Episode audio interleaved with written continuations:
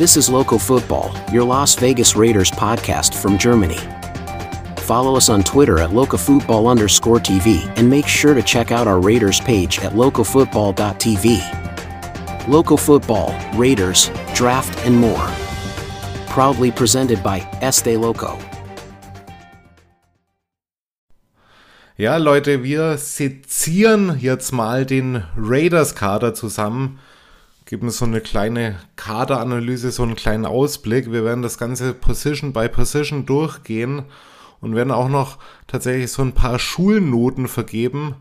Äh, von A bis F natürlich E ausgenommen. Also A ist sehr gut und F mangelhaft und werden das Ganze mal so Step by Step durchgehen, schauen uns so ein bisschen an, was haben wir, wovon können wir zehren, von welchen Spielern, was erwarten wir von uns, von unseren Stars, äh, wo finden wir vielleicht den ein oder anderen Breakout-Player im Kader. Und ich würde mal sagen, Patrick, du kannst dir die Position aussuchen, mit der du anfangen willst. Oder mit der wir anfangen. Ich würde es tatsächlich in Anführungszeichen von oben nach unten durchgehen und wenn du oben sagst, dann fängst du meistens mit Quarterback an.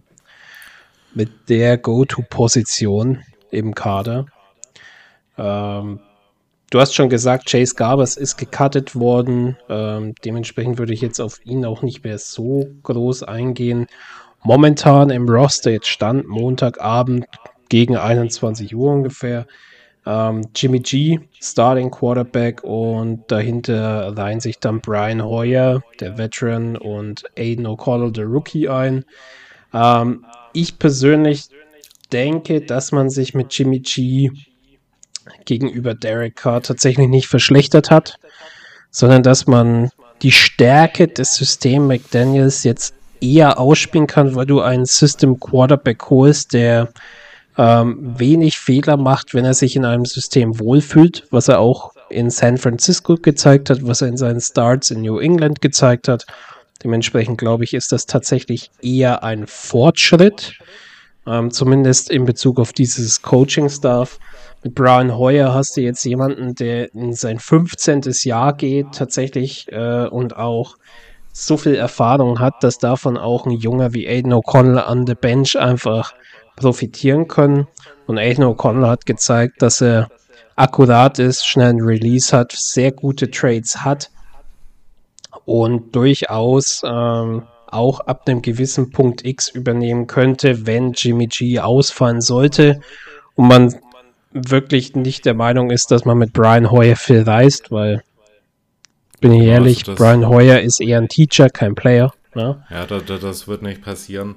Also ähm, ich glaube auch, dass man Brian Hoyer jetzt tatsächlich im Depth-Chart vielleicht auch nochmal mit so einem kleinen Augenzwinkern jetzt auch vor Aiden O'Connell äh, setzt, vielleicht einfach um äh, Aiden O'Connell auch in so einer gewissen ja, Dauerdrucksituation äh, schweben zu lassen, die eigentlich auch wichtig ist für so einen Rookie. Ne? Also ich würde tatsächlich sagen, wenn es zu einem Ausfall von Jimmy G irgendwann kommen sollte, dann ist es auch relativ wahrscheinlich, dass man Aiden O'Connell dann auch spielen lässt, dass man ihn, ihn jetzt im Depth-Chart noch auf äh, Position 3 hat. Das ist, glaube ich, äh, eher irrelevant. Da geht es um den Progress und äh, nicht um, in dem Fall um den Spot. Ne?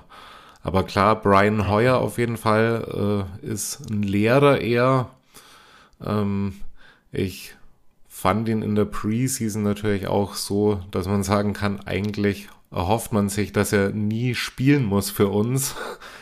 Ist ja. halt von Unsicherheit und Ungenauigkeit irgendwie geprägt. Man merkt das halt irgendwie, dass er dann nicht mehr so ganz so mithalten kann auf dem ganz hohen Starter-Level dann eben. Äh, die wichtige Frage ist dann tatsächlich, was ist mit Jimmy G? Und da pflichte ich dir bei, die äh, Raiders haben Jimmy G natürlich wegen dem System geholt.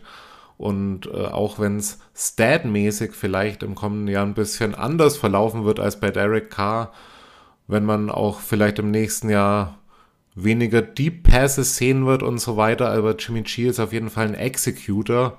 Und das hat er bei seinen vier Snaps auch schon mal im Ansatz gezeigt. Er kann auf jeden Fall die Raiders äh, in die Red Zone bringen und auch in die Endzone br äh, bringen. Und äh, ich glaube, qualitätsmäßig nimmt sich das, das zwar nicht so mega viel mit Derek Carr, ganz wenn man auf die ganz allgemeinen Quarterback-Trades guckt. Aber für die Raiders und für dieses spezifische System kann es im Moment natürlich nur ein Upgrade sein. Ne? Hoffentlich, ja, genau. Das ist eben die Hoffnung, dass es das Upgrade ist. Dementsprechend, wenn man zu dem Grading kommt, was wir uns ja vorgenommen haben, auch zu geben, würde ich jetzt dem Quarterback Room tatsächlich ein solides B geben. Ja. Der Preis, den man für Jimmy G zahlt, ist vielleicht nicht 100% ideal, aber gut, dass man ihn nochmal nachverhandeln konnte. Man hat mit Aiden O'Connell aber einen Rookie, der in Ansätzen gezeigt hat, dass er wertvoll sein kann, wenn es dann darauf ankommen sollte. Man hat noch einen Lehrmeister in Brian Hoyer. Ich habe tatsächlich in dem Progress, wo wir gesagt haben, 53 äh, Mann-Roster, einfach mal gucken, wen äh, behalten wir, wen hatten wir. Hatte ich mir auch tatsächlich gedacht, braucht es Brian Hoyer im 53-Mann-Kader? Oder wäre das nicht einfach auch okay, wenn man ihn im Practice Squad hat? Allerdings gibt es ja in diesem Jahr auch die Quarterback die Emergency Regelung, Rule. Ja. Genau. Dementsprechend äh, tut das jetzt nicht so weh. Also ich sehe alle drei im 53-Mann-Roster. Genau, ganz kurz für unsere äh, ZuhörerInnen, äh, die äh, sich vielleicht nicht ganz so mit der Materie auskennen. Was besagt diese Regel? So, ich dachte, das nimmst du Achso, jetzt vor. Ja, nee, nee, nee, ich, wollte, ja, ich wollte dich fragen, ja. Ich kann es auch vorwegnehmen, die besagt, dass äh, Mach durch. Äh, Mach durch. Äh, dritten Quarterback in dem Fall eben kein äh, äh, ein extra Rosterplatz nochmal zur Verfügung gestellt äh, wird. und ja, ob man ihn jetzt im Practice Squad dann sehen wird oder so, das finde ich jetzt erstmal, ja, ist die, die Frage, ne? Jetzt bin ich wieder ja, so durcheinander also, gekommen. ja, also alles gut. Ich denke tatsächlich, alle drei werden äh, ihren Platz da haben. Ist okay. Ähm, durch diese Regel, durch diese Emergency Rule nimmst du natürlich so ein bisschen Druck davon, äh, wenn du nur mit zwei Quarterbacks ins Jahr gehen möchtest, weil du so viele andere Spieler hast, die du halten möchtest. Es gibt dir quasi einen Roster-Spot mehr ähm, der an anderer Stelle auch gebraucht wird, was wir jetzt dann sehen werden. Aber in meinen Augen solides B für ein Quarterback Room. Ja, ich gehe ein bisschen konservativer rein. Ich sag äh, C äh, ganz einfach, weil äh, also hätten wir die Garantie, dass Jimmy G irgendwie durchspielt, verletzungsfrei, äh, dann würde ich das insgesamt vielleicht noch ein bisschen höher graden. Äh, er ist ein guter System-Quarterback, daher wäre auch eine B gerechtfertigt gewesen, aber C plus jetzt einfach deswegen, weil er das halt noch so gut wie gar nicht in seiner Karriere geschafft hat. Und wenn wir dann davon ausgehen, dass dann jemand übernehmen müsste, dann sind wir doch vielleicht nicht so gut aufgestellt, weil eben AOC in seinem Rookie-Jahr steckt. Also von mir eine C was aber immer noch eine Steigerung ist zur wahrscheinlichen D, die wir letztes Jahr oder D die wir dann von Derek Carr irgendwie bekommen hätten. Äh, ich sehe da schon auch ein Upgrade, aber gibt dann eben hier nur eine C+. Ja, ich möchte jetzt Derek auch nicht absolut verteufeln. Der Mann hat für das Franchise viel gerissen, aber das genau, Limit einfach erreicht. Ne? Ra Raider äh, for Life, aber er hat dann eben genau wahrscheinlich das vermissen lassen, was wir bei Jimmy G vielleicht eher sehen. Äh, Playmaking Ability auch in der Red Zone. Äh, vielleicht oh, ja. Äh, dann auch wirklich die äh, Fähigkeit, dann die Pässe punktgenau anzubringen und sich teilweise nicht irgendwie zu sehr im äh, System äh, zu überhasten, gedanklich. Das war so ein bisschen das Problem von Derek Carr, dass er dann teilweise irgendwie die Progressions einfach falsch gelesen hat und so. Ähm, also von daher ja, auf jeden Fall ein bisschen besser, wenn gleich äh, Raider for Life auf jeden Fall Derek Carr, neun Jahre als Quarterback, das ist natürlich schon was. Genau. Ähm, ich würde mit den Running Backs weitermachen. Das können wir auch relativ kurz fassen. Da gebe ich eine B-. Äh, Josh Jacobs äh, bringt das natürlich stark nach oben. Also wir werden auch wieder ein sehr äh, lauflastiges äh, Konzept dieses Jahr sehen. Äh, Josh kann auf jeden Fall nochmal eine Top 5 äh, machen bei den Leading Rushers. Das ist durchaus im Bereich des Möglichen.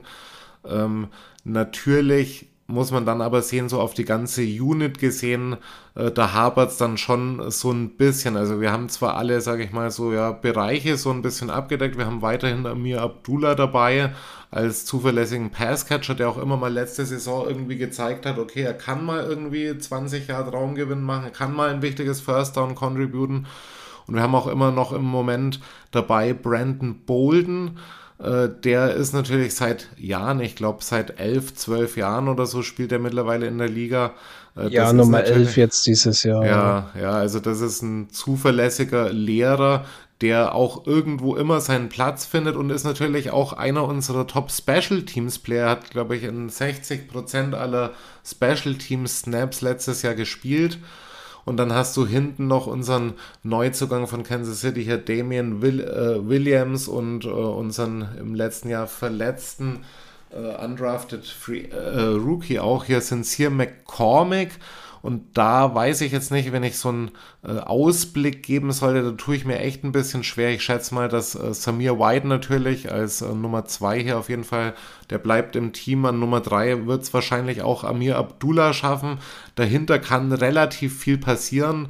Ich persönlich spekuliere jetzt ein bisschen auf Brandon Bolden, wobei ich den vor kurzem in der Prediction noch gekartet habe. Ähm, Damon Williams hat eigentlich nicht schlecht ausgesehen in den Spielen, Sincere McCormick auch nicht. Das ist aber ein ganz enges Feld dahinter. Ich glaube, die Raiders werden mit äh, fünf äh, Backs äh, in die Saison gehen, wenn man äh, Jakob Johnson noch mitzählt. Der hat einen Roster-Spot sicher. Was da hinten passiert, weiß ich nicht. Da werden wir vielleicht heute Abend schon die ein oder andere Antwort bekommen.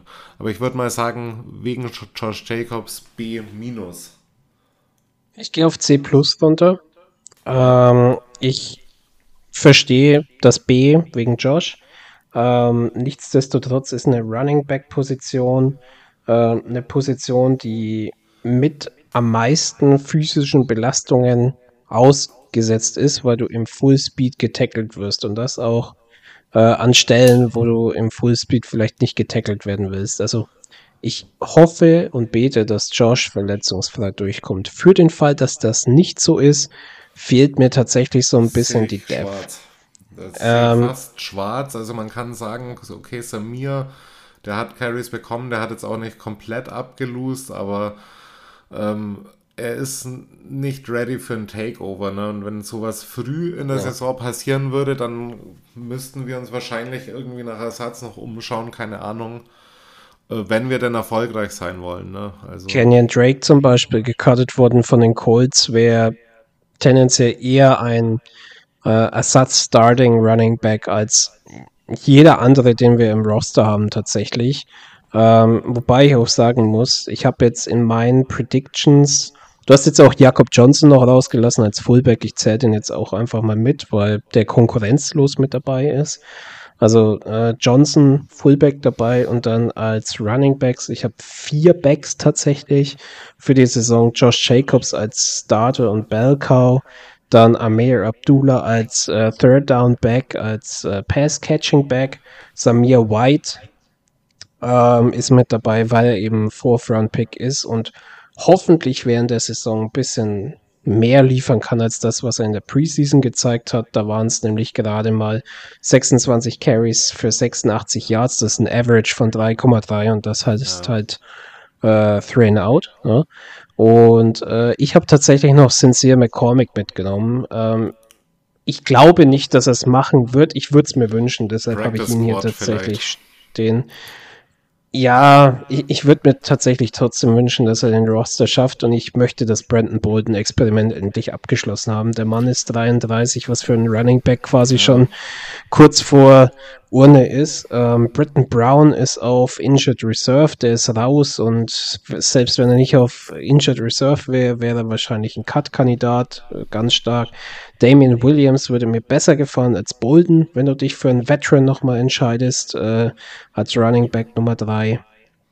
Genau, und, ja, ich äh, habe ich hab das äh, ähnlich tatsächlich, ich hatte in meiner äh, Prediction, hatte ich fürs Practice Squad dann tatsächlich Sincere äh, als Cuts. Darwin Thompson ist schon durch. Äh, Brandon Bolden würde ich mir auch wünschen. Also das ist natürlich so aus meiner Sicht dann ein bisschen, was die Raiders dann machen. Die andere Frage, aber du hast recht, äh, dass äh, lieber der jungen Garde sozusagen die Zukunft äh, geben und dann äh, cuttest du halt einen Brandon Bolden raus, ne?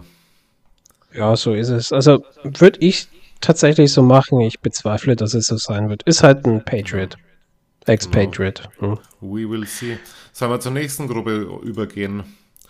Gehen wir weiter. Sollen wir Titans, äh, O-Line oder Receiver? Ich weiß nicht, ob wir die O-Line könnten wir eigentlich komplett zusammenlegen. Ich würde jetzt nicht gerne jede einzelne Position durchgehen. Nee, legen wir auf jeden Fall zusammen. Ich würde aber tatsächlich ähm, mit den Receivern weitermachen und da mit den Wide Receivern, die Titans sind nochmal eine Gruppe für, für sich. Ähm, genau. Ja, also weil Wide Receiver in meinen Augen auch tatsächlich eine Position ist, wo es eher so darum geht, wer ist der Wide Receiver Nummer 5, wenn wir 5 mitnehmen, oder wer ist Receiver Nummer 6, wenn wir 6 mitnehmen in die Saison. Ähm, weil ziemlich viele Entscheidungen in beiden Augen auch tatsächlich schon fix sind. Ne? Also genau, Davante also das, ist gesetzt. Starter sind gesetzt, Hunter Renfro im Slot natürlich, Jacoby Myers und dann werden wir auch unseren äh, Drafty Trey Tucker natürlich nicht äh, irgendwo hin verbannen, also der wird auf jeden Fall spielen. Und wenn es nur Special Teams als Returner ist, ne? aber genau.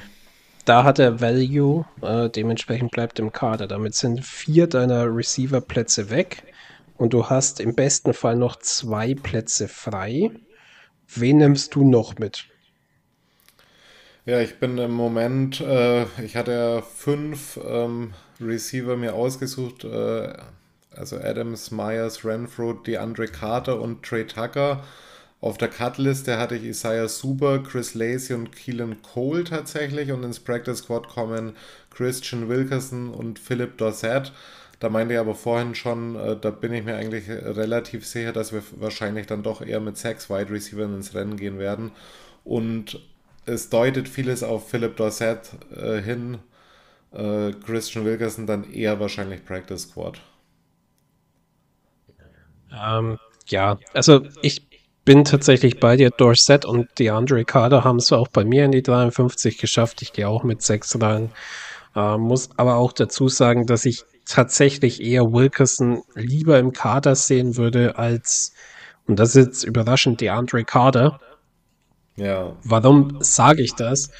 Äh, ich sehe in DeAndre Carter äh, vor allem, nachdem man jetzt Trey Tucker hat, der einen ähnlichen Körperbau hat, ein ähnliches Skillset hat, nicht mehr den großen Mehrwert. Ähm, auch im Vergleich zu dem letzten Endes, was uns der gute Mann kostet. Denn äh, wenn du auch einfach mal guckst, äh, ich habe hier Over the Cap parallel noch auf. Ich suche es mir mal eben raus. Ich bin natürlich ja, wie immer top vorbereitet. ja, aber auf deine Statistiken, da verlasse ich mich natürlich auch sehr häufig. Immer, äh, Patrick, immer mal wieder. Gute Stats, gut auf jeden Fall. Ähm, gerne, ja. Sag, sag, mir, wie viel wir sparen würden, wenn wir ihn cutten. Ähm, ich suche es mal parallel noch raus. Äh, Sekündchen. Ja, du kannst deine Note schon mal parallel vergeben. Genau, ich hau schon mal meine Note raus. Eine A- gibt es für dieses Wide Receiver Squad von mir. Ganz einfach, wir haben mit Davante Adams den besten Receiver meiner Meinung nach in der Liga. Auch wenn viele jetzt Justin Jefferson oder Lamar, äh, Jamar Chase irgendwie benennen würden. Ich finde, Davante ist the King und das wird auch immer so bleiben und von wem wir uns auf jeden Fall eine sehr starke Saison äh, erwarten können, der letztes Jahr gar nicht so auf dem Radar war, ist natürlich Hunter Renfro. Hunter Renfro hat ähm, Ankles gebreakt im Training Camp. Der ist wieder für eine 800, 900 Yard Saison, wenn nicht gar mehr, äh, äh, im Gespräch, meiner Meinung nach, aber die Raps werden natürlich aufgeteilt werden und mit äh, Jacoby Myers haben wir jetzt eben eine Kraft, wo wir Davante Adams auch so ein bisschen entlasten können. Danach, äh, sage ich mal so, da haben wir viel Competition, viele Leute, die so ein Breakout machen können. Äh, deshalb kriegt die Gruppe insgesamt eine 1- von mir.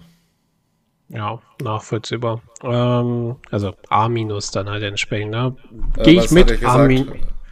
1 minus. Äh, wir bleiben ja bei den genau, amerikanischen. Genau, genau. Eine A minus. Eine A minus. Ja, ja gehe ich tatsächlich mit, mit A minus. Vieles davon macht natürlich Tay aus. Ich habe jetzt auch äh, die Cap von DeAndre Carter nochmal, weshalb ich auch ja, grundsätzlich ein bisschen gegen ihn argumentieren würde. Ähm, 1,5 Millionen ein Jahr und für das Geld, also wir haben Philipp Dorset für 940.000 gesigned, jemand, der äh, eine Defense auseinanderzieht in der Länge, weil er die Safeties einfach mitnimmt, weil er Endspeed ohne Ende hat. Und Christian Wilkerson hat einen Cap-Hit momentan stehen von 870.000. Also du bekommst für eine Zuzahlung für 270.000 einen zweiten Receiver für das Geld, was du für DeAndre Carter ausgibst ähm, obwohl du schon einen Rookie hast, der ähnliches Skillset hat. Also ich persönlich sehe die Andre Carter eigentlich nicht als notwendiges Piece in diesem Roster. Ich glaube aber, dass er es schaffen wird, äh, auch einfach, weil er das letzte Spiel gar nicht gespielt hat, was immer ein Indikator dafür ist, dass, ähm, dass er ist, nicht schlecht steht in diesem Team. Genau. Ja. ja, ich denke da ähnlich drüber tatsächlich. Wenn wir gucken, ähm, was mit den Wide Receivers ist, wollen wir jetzt zur O-Line oder den Titans gehen? Machen wir noch die Titans und dann machen wir ganz entspannt die O-Line durch. Genau, ich gucke gerade hier so. nochmal, wo sind meine Titans? Genau. Unter deinen Wide Receivers. Bereits draußen Jacob Hollister. Genau, ähm, hat Austin, sich verabschiedet auf die IR. Genau, äh, das Starting-Rennen zwischen Austin Hooper und Michael Meyer immer noch nicht entschieden. Ich habe jetzt mal hier in meiner Version Kyle Fotheringham im Practice Squad und Jesper Halstead habe ich noch im Active Roster, ähm, weil ich denke, dass die Raiders so denken. Äh, Herz sagt tatsächlich vielleicht mehr äh, andersrum. Ähm, Halstead ins Practice Squad und Fotheringham. Ich habe insgesamt drei Titans im Kader. Ähm, gekartet wird meines Erachtens auch John Samuel Schenker. Ich würde der ganzen Gruppe vielleicht ich muss ehrlich sein, ich kann ihr nicht mehr als eine D plus gerade geben. Also allen oh. voran, weil ich noch nicht denke, dass in Jahr 1 Michael Meyer auf diese Level von, vom College, wo er irgendwie jedes Jahr mindestens 800 Yards gefangen hat, zurückkommen wird. Ich glaube eher, dass wir ihn vielleicht so in der 5, maximal 600er Region sehen und natürlich auch, äh, falls er überhaupt Austin Hooper dann im Saisonverlauf irgendwie ausstechen kann. Ähm, ist Run-Block-mäßig ist das alles zu verschmerzen, aber wenn ich jetzt so die Einbildung ins, Einbindung ins Passing-Game mir anschaue, dann glaube ich, werden wir da doch eher so den Fokus auf die Receiver setzen und die Titans nur eher im Vergleich zu Wolle rudimentärer einsetzen. So, ne? Ich bin ganz ehrlich, ich gebe der Thailand Unit äh, eine C plus tatsächlich. Also ich würde auf ein D auf gar keinen Fall runtergehen. Ähm, ich sehe in Michael Mayer immer noch eine große Upside und hoffe, dass er im Laufe der Saison sich vielleicht auch im Run-Block, wenn er dann die Raps bekommt, auch einfach ein bisschen verbessern wird. Austin Hooper war ein super Tight End, bevor er die falsche Entscheidung äh, getätigt hat, bei den Cleveland Browns zu unterzeichnen. Danach ging es mit seinen Stats auch so ein bisschen runter, ist aber immer noch ein sehr, sehr solider ähm, Passcatcher, der auch im Jahr immer noch, ja, auf jeden Fall 500, 600 Yards machen kann. Äh, und ich sehe tatsächlich Ka äh, Cole Fotheringham im Kader. Ich könnte mir vorstellen, dass die Raiders tatsächlich äh, hier die Route über Jasper Horsted gehen. Das ist ein Princeton äh, Absolvent und ist der more polished Blocker als Fotheringham. Aber wenn ihr jetzt tatsächlich ähm, wählen müsste, wer mich auch mehr überzeugt hat, wäre es Fotheringham, wenn es nach der reinen Leistung geht, eher ein Need, weil du eher noch einen Run-Blocker bräuchtest, wäre eher Jasper Horsted. Ich fände es tatsächlich schade, weil Cole Fotheringham glaube ich nicht, dass er es tatsächlich bis zum Practice Squad schaffen wird. Ja. Ich denke tatsächlich, dass der woanders unterkommen könnte.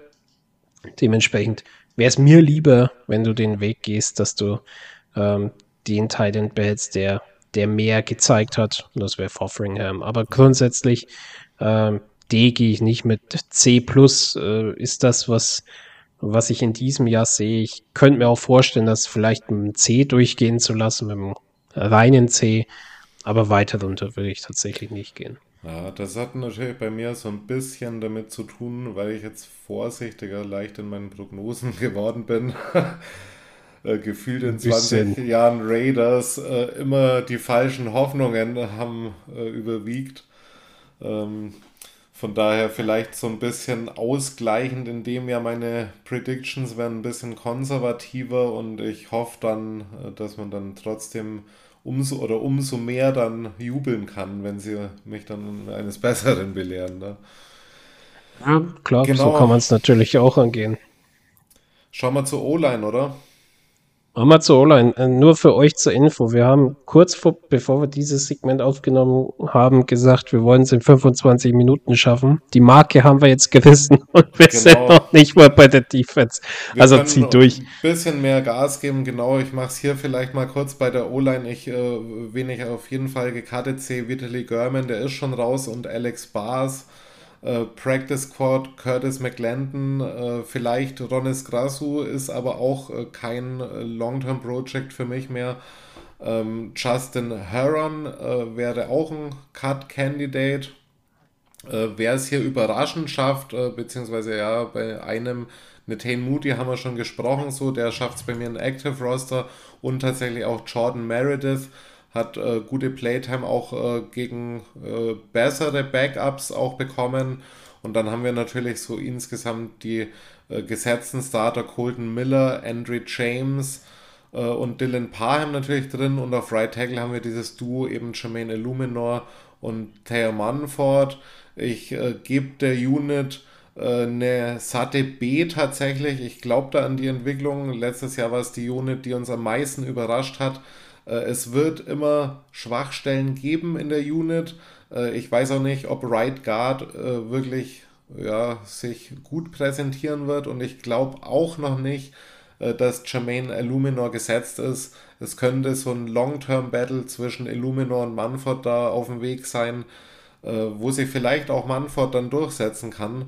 Aber insgesamt glaube ich, dass die Raiders jetzt so, die meisten der Leute sind im zweiten, dritten Jahr dabei irgendwie. Ähm, man sieht da so eine Entwicklung und die haben es letztes Jahr schon gut gemacht.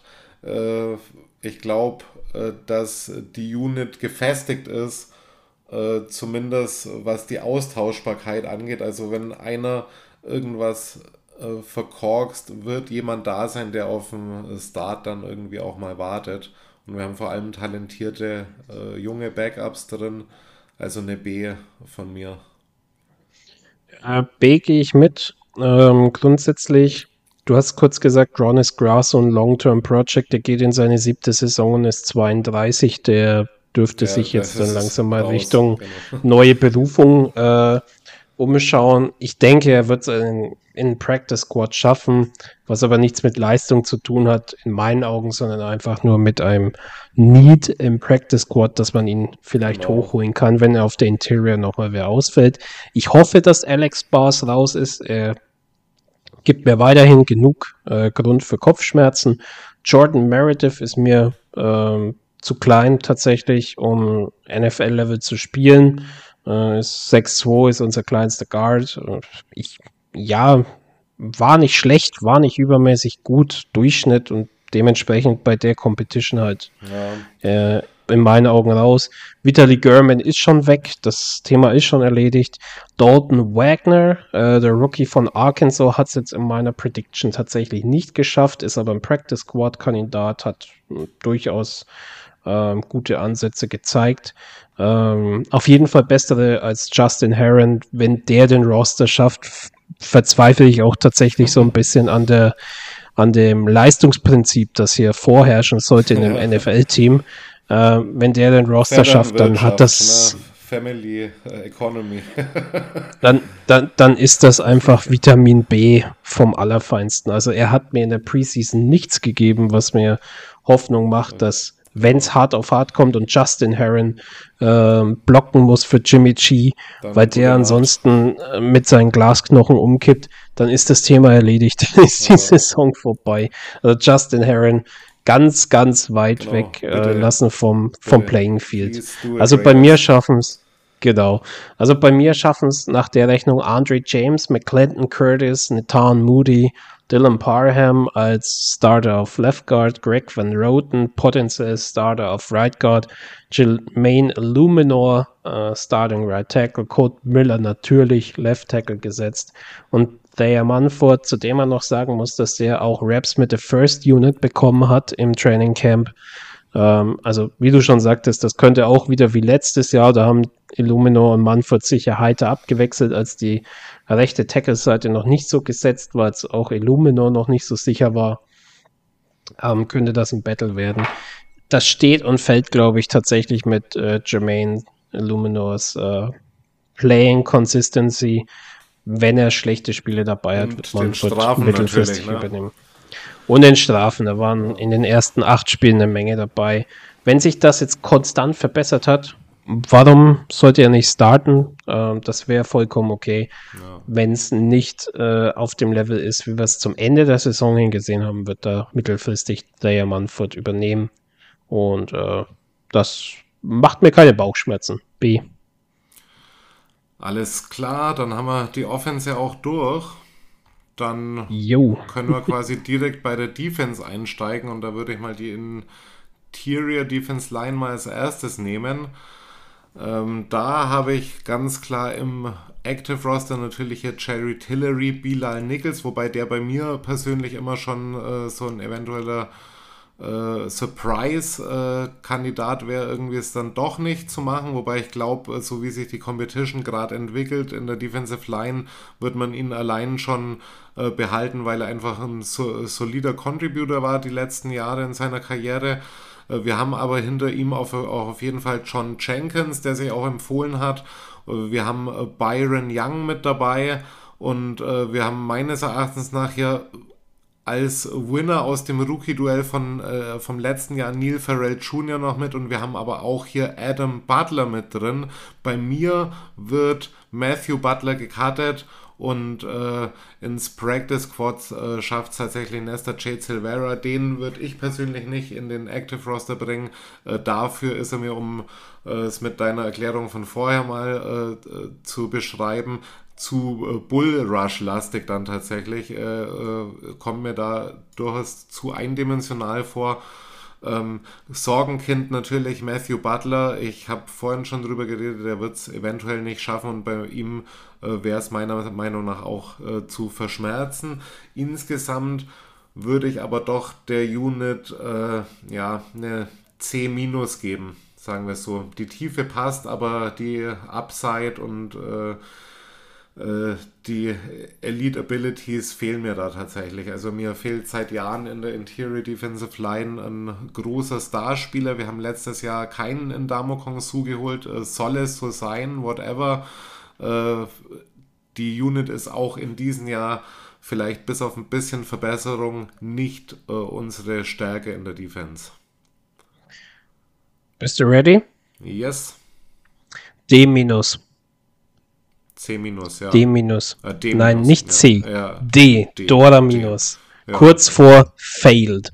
Denn was ich gesehen habe, nicht nur gegen die Cowboys, sondern immer wieder aus der Interior. Wir haben das Problem gehabt, dass du ähm, letztes Jahr wenig Pressure geschafft hast, weil äh, natürlich auch ähm, Chandler Jones nicht das war letztes Jahr, was man erhofft hatte, zumindest in den ersten zwei Dritteln des Jahres, aber auch, weil von der Inside viel zu wenig kam. Als dann Jerry, äh, Jerry Tillery da war, kam hier immer mal wieder so ein bisschen Pass Rush auf, wobei ähm, die Production am Ende auch nicht ganz so ideal war, aber Jerry Tillery auf der Inside eher ein Rusher. Im Run-Stopping-Game sehe ich da keinen, der da tatsächlich zumachen kann.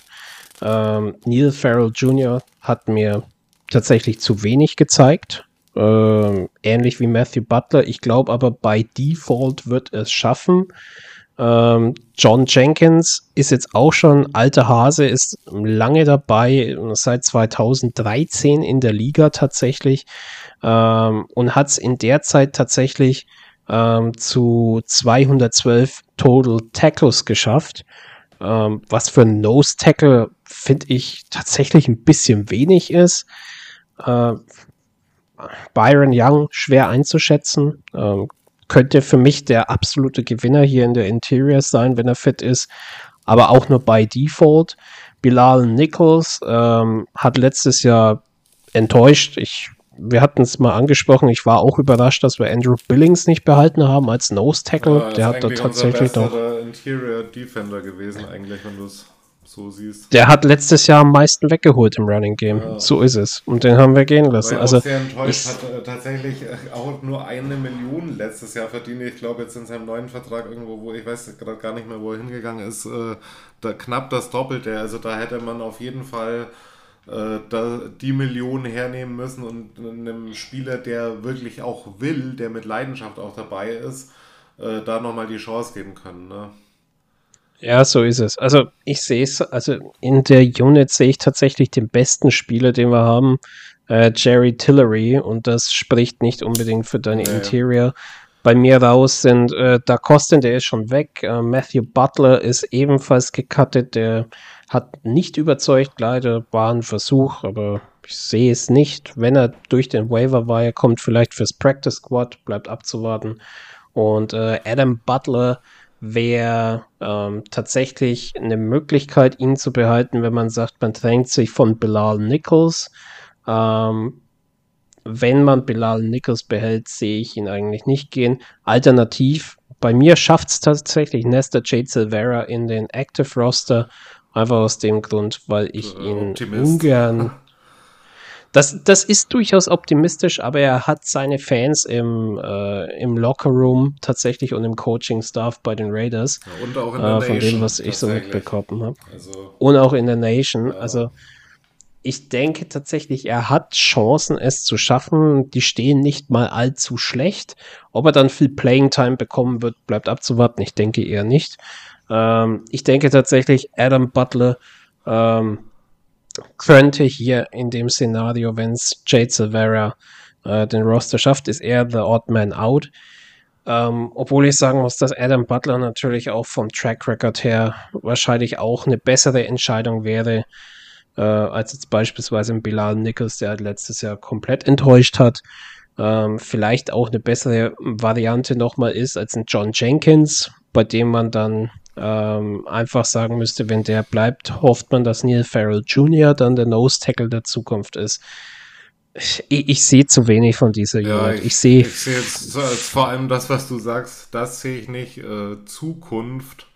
Also eine D wäre auch äh, auf jeden Fall vertretbar. Bei mir kriegen sie noch eine C minus, ganz einfach, weil ich nur die Tiefe eben verstärkt sehe. Aber ja, um uns wirklich aus dieser Run-Defend-Misere rauszubringen, ist das auf jeden Fall ungenügend tatsächlich dann. Ne?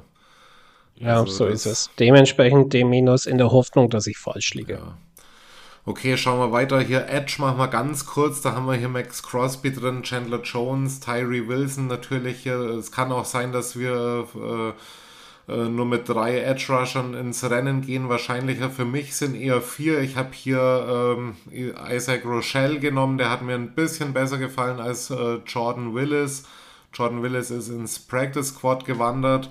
Gekartet wird hier bei mir George Thalers, äh, Malcolm Coons, auch leider wird es auch nicht schaffen. Ist so ein bisschen mit Amik Robertson vergleichbar, hat hier und da gute Momente ist aber zu äh, inkonstant insgesamt. Dann haben wir einen äh, Practice Squad äh, äh, Platz für David Agoa und Adam Plant wird auch noch weiter gekartet. Insgesamt hier äh, die Unit, ähm, ja, äh, Max Crosby natürlich hier Elite. Ich würde sagen, insgesamt eine, ja, schwierig, ob eine A- oder eine B+. Ich gebe hier einfach mal die B+. Äh, Max Crosby wertet das unglaublich auf. Bei Chandler Jones werden wir mehr sehen dieses Jahr.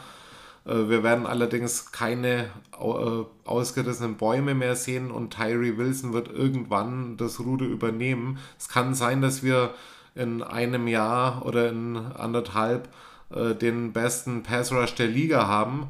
Es kann aber jetzt für diese Zeit, sage ich mal, so nicht die Maxime sein, jetzt äh, alles auf unsere Edges abzu, äh, abzuschieben. Also wir, wir sollten auf jeden Fall dringend gucken, dass wir andere Leute auch noch finden, die Pressure ausüben auf gegnerische Quarterbacks. Ähm, aber insgesamt ja, sagen wir B plus äh, für das ganze äh, Squad. A plus würde ich äh, tatsächlich auch geben, tendenziell vielleicht sogar eine A- davon abhängig, ob äh, Tyree Wilson in seinem Rookie-Jahr direkt explodieren wird oder nicht. Genau. Ich gehe jetzt nicht ultimativ davon aus, deshalb B+. Ähm, ich habe jetzt hier in der Übersicht, äh, weil ich auch vergessen habe, dass wir ja die Quarterback Emergency Rule haben, habe ich eigentlich noch einen Roster-Spot frei. Dann nutze ich den jetzt einfach kurzfristig für einen weiteren D-End. Ich bin nur mit drei reingegangen tatsächlich, mit Max Crosby, Chandler Jones und Tyree Wilson, weil ich auch der Meinung bin, dass du Jerry Tillery beispielsweise ähm, mal in dem 4-3-Package auf der Outside ähm, rushen lassen könntest, also als äh, End und nicht als D-Tackle. Ja. Ähm, ich gehe jetzt einfach mal so weit, dass ich sage, wenn wir einen vierten D-End noch mitnehmen, ähm, dann bleibt Malcolm Coons tatsächlich im Kader ähm, als Designated Pass Rusher. Er wird in seiner Karriere nicht mehr sein. Also kein Fulltime Starter auf gar keinen Fall. Er ist einfach ein ein Edge Rusher, der bei uns auch vielleicht im falschen System feststeckt, weil er eben mit 6'3 und 250 ein bisschen undersized ist für ein 4-3, was wir oftmals in der Front spielen, also oftmals mit einer Foreman Front. Ähm, wir bräuchten ihn eigentlich eher als Stand-up, so wie es Chandler Jones oftmals spielt, aber dem nimmt er halt keine Playing Time weg. Es ist, Malcolm Kunz ist so in so einem, in so einem Nirvana so gefangen, aber ich sehe ja. ihn, ja, aber ich sehe ihn besser als Jordan Willis, der in sein siebtes Jahr geht und äh, zehn Sex geschafft hat in der Zeit. Isaac Rochelle, sechstes Jahr, ähm, hatte 2018 ein gutes Jahr mit 5, 6 und danach kam quasi nichts mehr. Äh, Adam Plant und George Tarlas sind Camp Bodies, mehr nicht. Und David Agua ähm, also den Sack, den er hatte, ähm, das war einfach ein verpasster Block beim Stuntplay. Es ist halt ein International Pathway Player. Genau, nehmen wir halt einfach noch mit, aber äh, würde ich jetzt auch nicht zu sehr hypen nach einem Preseason Sack. Nein, nein, nein, der, der wird, der macht jetzt seine zwei, drei Jahre im Practice Squad und dann sucht er sich einen ja. anderen Job. Ähm, dementsprechend, also wenn es vier Leute sind, Kunz, der vierte Mann und ich würde sagen B+. Ähm, Max ja. Crosby hebt die Unit natürlich unheimlich hoch und ich würde mir wünschen, dass vielleicht auf äh, Tyrell Wilson das so ein bisschen übergeht und ich würde es mir wünschen, dass Malcolm Coons vielleicht ein bisschen von der Einstellung von Crosby sich abschaut, aber er, er hat auch wenig Zeit bekommen, aber es hat scheinbar irgendeinen Grund. Also er ist halt einfach dabei, dass man vier ja. Leute hat. Alright. Genau. Lass zum nächsten Linebacker. Ja. Linebackers. Ähm, Gucken wir uns das an. ja, ich, ich äh, gebe mal. Ich gebe eine D-. Also das, uh, das okay. gesamte Squad äh, könnte auch als unzureichend beurteilt werden, auf jeden Fall. Äh, aber äh, wir haben ein System, in dem wahrscheinlich zwei Linebacker konstant äh, spielen, hauptsächlich, vielleicht ab und zu mal drei. Ähm, Divine Diablo sehe ich auf jeden Fall als einen above the average Starter in dieser Liga und ich äh, vertraue so ein bisschen auf einen guten Riecher. Das ist allerdings auch ein großer Hoffnungs- äh, eine Hoffnungsfrage tatsächlich äh, auf Robert Spillane. Äh, der könnte, ich glaube, der ist jetzt sechs Jahre in der Liga, der könnte so einen Late Breakout auch tatsächlich haben. Der hat sich jetzt in allen Jahren, wo er in Pittsburgh war, immer ein bisschen verbessert. Man hat aus dem Training Camp relativ Gutes über ihn gehört. Und wir haben halt auf jeden Fall noch einen äh, Backup in Luke Masterson, der vielleicht jetzt in dem Jahr auch noch keine große Rolle spielen wird, der aber auch letztes Jahr schon gezeigt hat, so er kann da hier und da mal Einsatzzeit bekommen. Äh, das wären so die, äh, sage ich mal, so die drei Leute, denen man hier durchaus vertrauen kann. Äh, Curtis Bolton habe ich vorhin mal angesprochen, der wird es bei mir hier noch in Active Roster machen und Amari Burney sozusagen als äh, Developmental Prospect äh, cutten würde ich hier, der ist schon gecuttet, Kanai Mauga. Und ins Practice Squad äh, würden es bei mir eben Drake Thomas dann schaffen, der hat eigentlich viel Playing Time bekommen, hat auch was gezeigt, aber hat natürlich noch sehr viel Unsicherheit auch mit drin. Und äh, Darian Butler, der ist ja jetzt schon auf der Injured List. Ähm, große Überraschungen gibt's hier nicht. Wir müssen mit dem arbeiten, was wir haben, aber ich glaube, es ist insgesamt zu wenig. Also es ist die Number One. Ähm, vier Units sozusagen, wo man am meisten Angst haben muss, dass da irgendwas schief geht dieses Jahr. Ähm, insgesamt glaube ich die schwächste Unit im Kader, aber sagen wir so, wenn Diablo und Spillane über sich hinauswachsen, dann könnte sie minimal besser werden, als wir es uns erwarten. Ja, das ist mir zu viel What If. Ähm, ich gebe dem Ganzen eine F. F und wenn es gehen würde, sogar eine F minus. Und das ist hart, das zu sagen, aber seit die, seit die Welle an Football-Begeisterung übergeschwappt ist nach Deutschland, also so 2015, 2016 ist das ja hier so Mainstream-fähig geworden, Mainstream-fähiger. Seitdem suchen wir nach Linebackern. Es ist eine Katastrophe. Denzel Perryman ist der einzige Linebacker in der Zeit, den ich durchgehen lasse. Vielleicht noch Navarro Bowman, der in der Zeit gezeigt hat, dass er ein capable NFL-Starter auf Linebacker ist. Ansonsten haben wir doch auf Linebacker, auf dem Inside- und Off-Ball-Linebacker nichts gehabt seitdem. Nö, haben, haben wir auch nicht, aber äh, man muss natürlich trotzdem berücksichtigen, dass äh, es einfach Positionen gibt, wo die Tiefe äh, ausschlaggebend ist, wo du auch in der äh, Teamplanung irgendwie äh, drauf hoffen musst, dass jemand ausbricht. Ne? Und das ist halt bei uns jetzt die Position irgendwie, die, sage ich mal, systemisch eh schon relativ wenig wenig Stammpersonal fordert. Und wenn du Stammpersonal, weiß nicht, was hältst du von Divine Diablo und Spillane? Also Diablo Spillane halte ich als Starter hier in der Liga. Ich sehe Diablo tatsächlich als ähm, unterdurchschnittlichen Starter in der Liga. Ich sehe ihn nicht als überdurchschnittlich, dafür ist er mir in der Coverage noch viel zu anfällig. Tackling ist okay. Ähm, er ist aber auch keiner, der durch die gegnerische Offensive Line bricht und im Backfield mal den Tackle macht, sondern tatsächlich erst, wenn der Running Back auf ihn zukommt, beziehungsweise der äh, Ball Carrier. Ähm, das ist eher Robert Spillane, der mal durchbricht. Ähm, dafür ist es auch okay, ihn geholt zu haben. Wir haben keinen Off-Ball-Linebacker, der tatsächlich covern kann von Anfang an. Und wenn du bedenkst, wir sind in einer Division mit Travis Kelsey, ähm, den wir zweimal zu sehen bekommen. Wir haben niemanden, der ihn covern kann auf der Linebacker-Position. Ähm, auf Safety sehe ich jetzt ad hoc zum aktuellen Stand auch keinen, der das halbwegs übernehmen kann und das halbwegs vernünftig macht. Von der Größe her würde ich vielleicht noch sagen Polamao, aber äh, da, das muss auch erst getestet werden. Es ist mir zu viel Testing Field. Es ist in einer Passing-Liga, die sich dadurch auszeichnet, dass die Quarterbacks immer öfter tiefe Bomben werfen, weil äh, Wide Receiver da auch mal die äh, das Overtop wegnehmen und auf der anderen Knee vertraust du dann Slot Receivern und Tight Ends, die du einfach mit Linebackern covern musst und wir haben keinen ja. einzigen Linebacker, der ein vernünftiger Coverage Back ist. Was soll das? Also ich bin ganz ehrlich, ich habe jetzt hier aktueller Kader fünf Linebacker, die man mitnehmen. Curtis Bolton für Special Teams, Amari Burney, weil es ein Rookie ist, Special Teams. Divine Diablo ist unser Mike Linebacker, also der kriegt auch den grünen Dot Luke Masterson ist mit dabei. Letztes Jahr ein gutes Spiel gehabt, eineinhalb vielleicht, äh, und ansonsten halt Rookie-Schwächen gehabt, ist halt ein UDFA von Wake Forest und Robert Spillane ist dann so der, der hoffentlich so ein bisschen die Running Lanes zumachen kann für die Löcher, die die Inside äh, Defensive Line da aufmachen wird, weil da zu wenig Run Defense geplayt wird.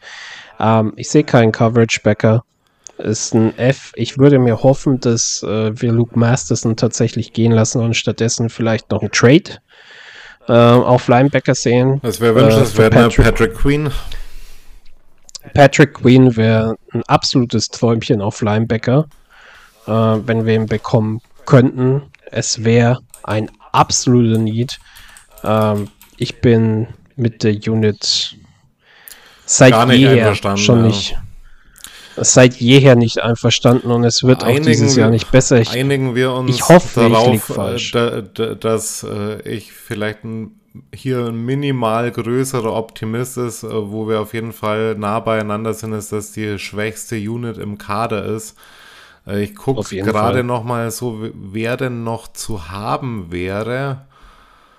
Ähm, das sehe ich dann tatsächlich auch kaum jemand, der da irgendwie was bewegen könnte. So, ne? Wir äh, könnten hier zwar einen Kyle Neu noch äh, holen, der ist noch nicht gesigned, aber ist das die Frage, der ist eher für so Pass-Rushing-Sachen irgendwie unterwegs. Wir könnten Jay und ja. Brown hier jetzt beispielsweise noch zurückholen. Äh, hat man aber schon gesehen, dass das auch nicht das erwartete Resultat gebracht hat. Und ansonsten hast, du, hast du da mhm. eher so Leute, die äh, im unteren Mittelmaß mitspielen und so. Ne? Wir haben es äh, da tatsächlich verpasst, uns da größer zu verstärken. Äh, keinen Richtig. Tremaine Edmonds bekommen, äh, aber auch keinen äh, Devin Bush beispielsweise bekommen. Ähm, Quan Alexander war, glaube ich, hier und da als Gerücht noch irgendwie äh, dabei. Der kriegt jetzt äh, 1,3 Millionen in Pittsburgh, wo ich mich dann auch so frage, okay, Raiders, äh, warum ist man da nicht aktiv geworden? So, ne? Also entweder wir sehen da irgendwas nicht, was andere sehen, äh, oder tatsächlich, es, es bleibt einfach dabei, äh, dass man von außen schon beurteilen kann, äh, was man so viele Jahre schon beurteilen konnte, nämlich dass wir da einfach unterdurchschnittlich aufgestellt sind und da niemand Abhilfe schaffen will. Ne? Also es ist tatsächlich ein bisschen traurig. Ich bin halt tatsächlich in der Hinsicht ein bisschen traurig, wie du schon sagst, weil wir auf Linebacker tatsächlich Talent übersehen. Sowohl im Draft, als wir, ich nehme das Beispiel nochmal her, 2019 Cleveland Farrell an Position 4, ich wäre mit Devin White an 4 einverstanden gewesen. Ja, Und der hatte auch ein schlechteres Jahr jetzt in Tampa Bay, aber er hat schon einen Ring. Also irgendwie hat ja. er auch seinen Beitrag dazu geleistet, dass das eine gute Defense ist. Wäre eine Möglichkeit gewesen. Ähm, Josh Allen als Edge wäre auch besser gewesen. Du hast, wenn du weiter guckst, immer mal wieder gesehen, dass du Linebacker auch in Positionen bekommst, ähm, die für uns durchaus machbar gewesen wären, mhm. ähm, die dann auch ähm, sich tatsächlich gezeigt haben. Ich hatte beispielsweise bei äh, Malcolm Rodriguez von den Detroit Lions, ähm, Fünftrunden-Pick ist das gewesen, ähm, aus Oklahoma State letztes Jahr. Ja. Der hat eine sehr gute Rookie-Campaign gehabt. Ist ein bisschen anders, heißt aber, habe ich auch gesagt, also warum den nicht noch einfach mitnehmen in der vierten, fünften Runde? Das war bevor wir jetzt da so zusammengekommen sind, deshalb hast du da die Insights vielleicht auch einfach nicht mehr, aber das war auch so ein Pick, wo ich sage, wäre auch ganz schön gewesen. Ich sehe einfach hier keine Entwicklung hin zu was ja. Positiven. Divine Diablo muss wirklich ein Bombenjahr haben, dass diese ja. Unit ja, äh, er muss wirklich er muss das, das Bombenjahr haben, dass ja. diese Unit halbwegs capable ist. Es ist jetzt gerade, weil ich es gerade sehe, ich bringe es mal kurz mit rein. Christian Kirksey ist gerade entlassen worden von den Texans. Selbst das wäre bei uns wahrscheinlich ein Starter und der ist auf dem absteigenden Ast. Da fällt mir gerade noch wer ein. Ich habe äh, gestern über ihn getweetet. Ähm, der äh, kreiert dieses Jahr noch 10 Millionen Dead Cap bei uns, hier auch bei den Texans. Mittlerweile unter oh, Vertrag Gott. hier Corey Littleton. Äh, also da sieht man so die Fehlgriffe, die waren wirklich riesig bei den Raiders äh, in den. Weil man es mit Littleton auch tatsächlich probiert hat. Der war bei den Rams halt einfach in dem System guter Off-Ball-Linebacker und das hat bei uns wieder gar nicht funktioniert. Ist sehr, sehr dumm gelaufen, aber ja, also ich möchte auch nicht komplett abschwächen, dass man es nicht probiert, aber man langt halt so ziemlich jedes Mal daneben, daneben ja. wenn man es probiert. Äh, ja. Und ich muss jetzt auch sagen, ich greife jetzt mal ganz kurz vor. Ne? Man hat Robert Spillane geholt für einen Betrag. Äh, wir hatten es vorhin mal angesprochen, für den du ohne Probleme Denzel Perryman hättest halten können, der, können, ja. der in meinen Augen besserer Run-Verteidiger ist als Spillane. Ne? Spillane ist so ein Hybrid zwischen Run-Defender und Blitzer, wenn du so willst. Ne? Ähm, Divine Diablo soll jetzt dann hier eher so die Coverage-Aufgaben übernehmen, hat aber nicht gezeigt, dass er das richtig gut kann. Und Safety, ein Strong Safety, weil wir wahrscheinlich auch mehr ähm, Deep Safety Looks bekommen werden. Ein Strong Safety, der dann oft an die Line of Scrimmage runterkommen wird, ist Marcus Epps, der jetzt auch in Philadelphia nicht übermäßig krass in der Coverage war. War okay, aber jetzt nicht übermäßig krass. Mir fehlt in, in diesem Second Level einfach jemand, der covern kann. Deshalb glattes F. Bin enttäuscht, aber ja. das ist bei unserer Linebacker-Unit nichts Neues. Ich hoffe, ich liege falsch und ich bin einfach nur wieder ein typisch grummeliger deutscher äh, Allmann, der hier sehr pessimistisch an solche Sachen rangeht. Ich hoffe es wirklich, ich glaube es bloß leider nicht. Lassen wir es mal dabei stehen.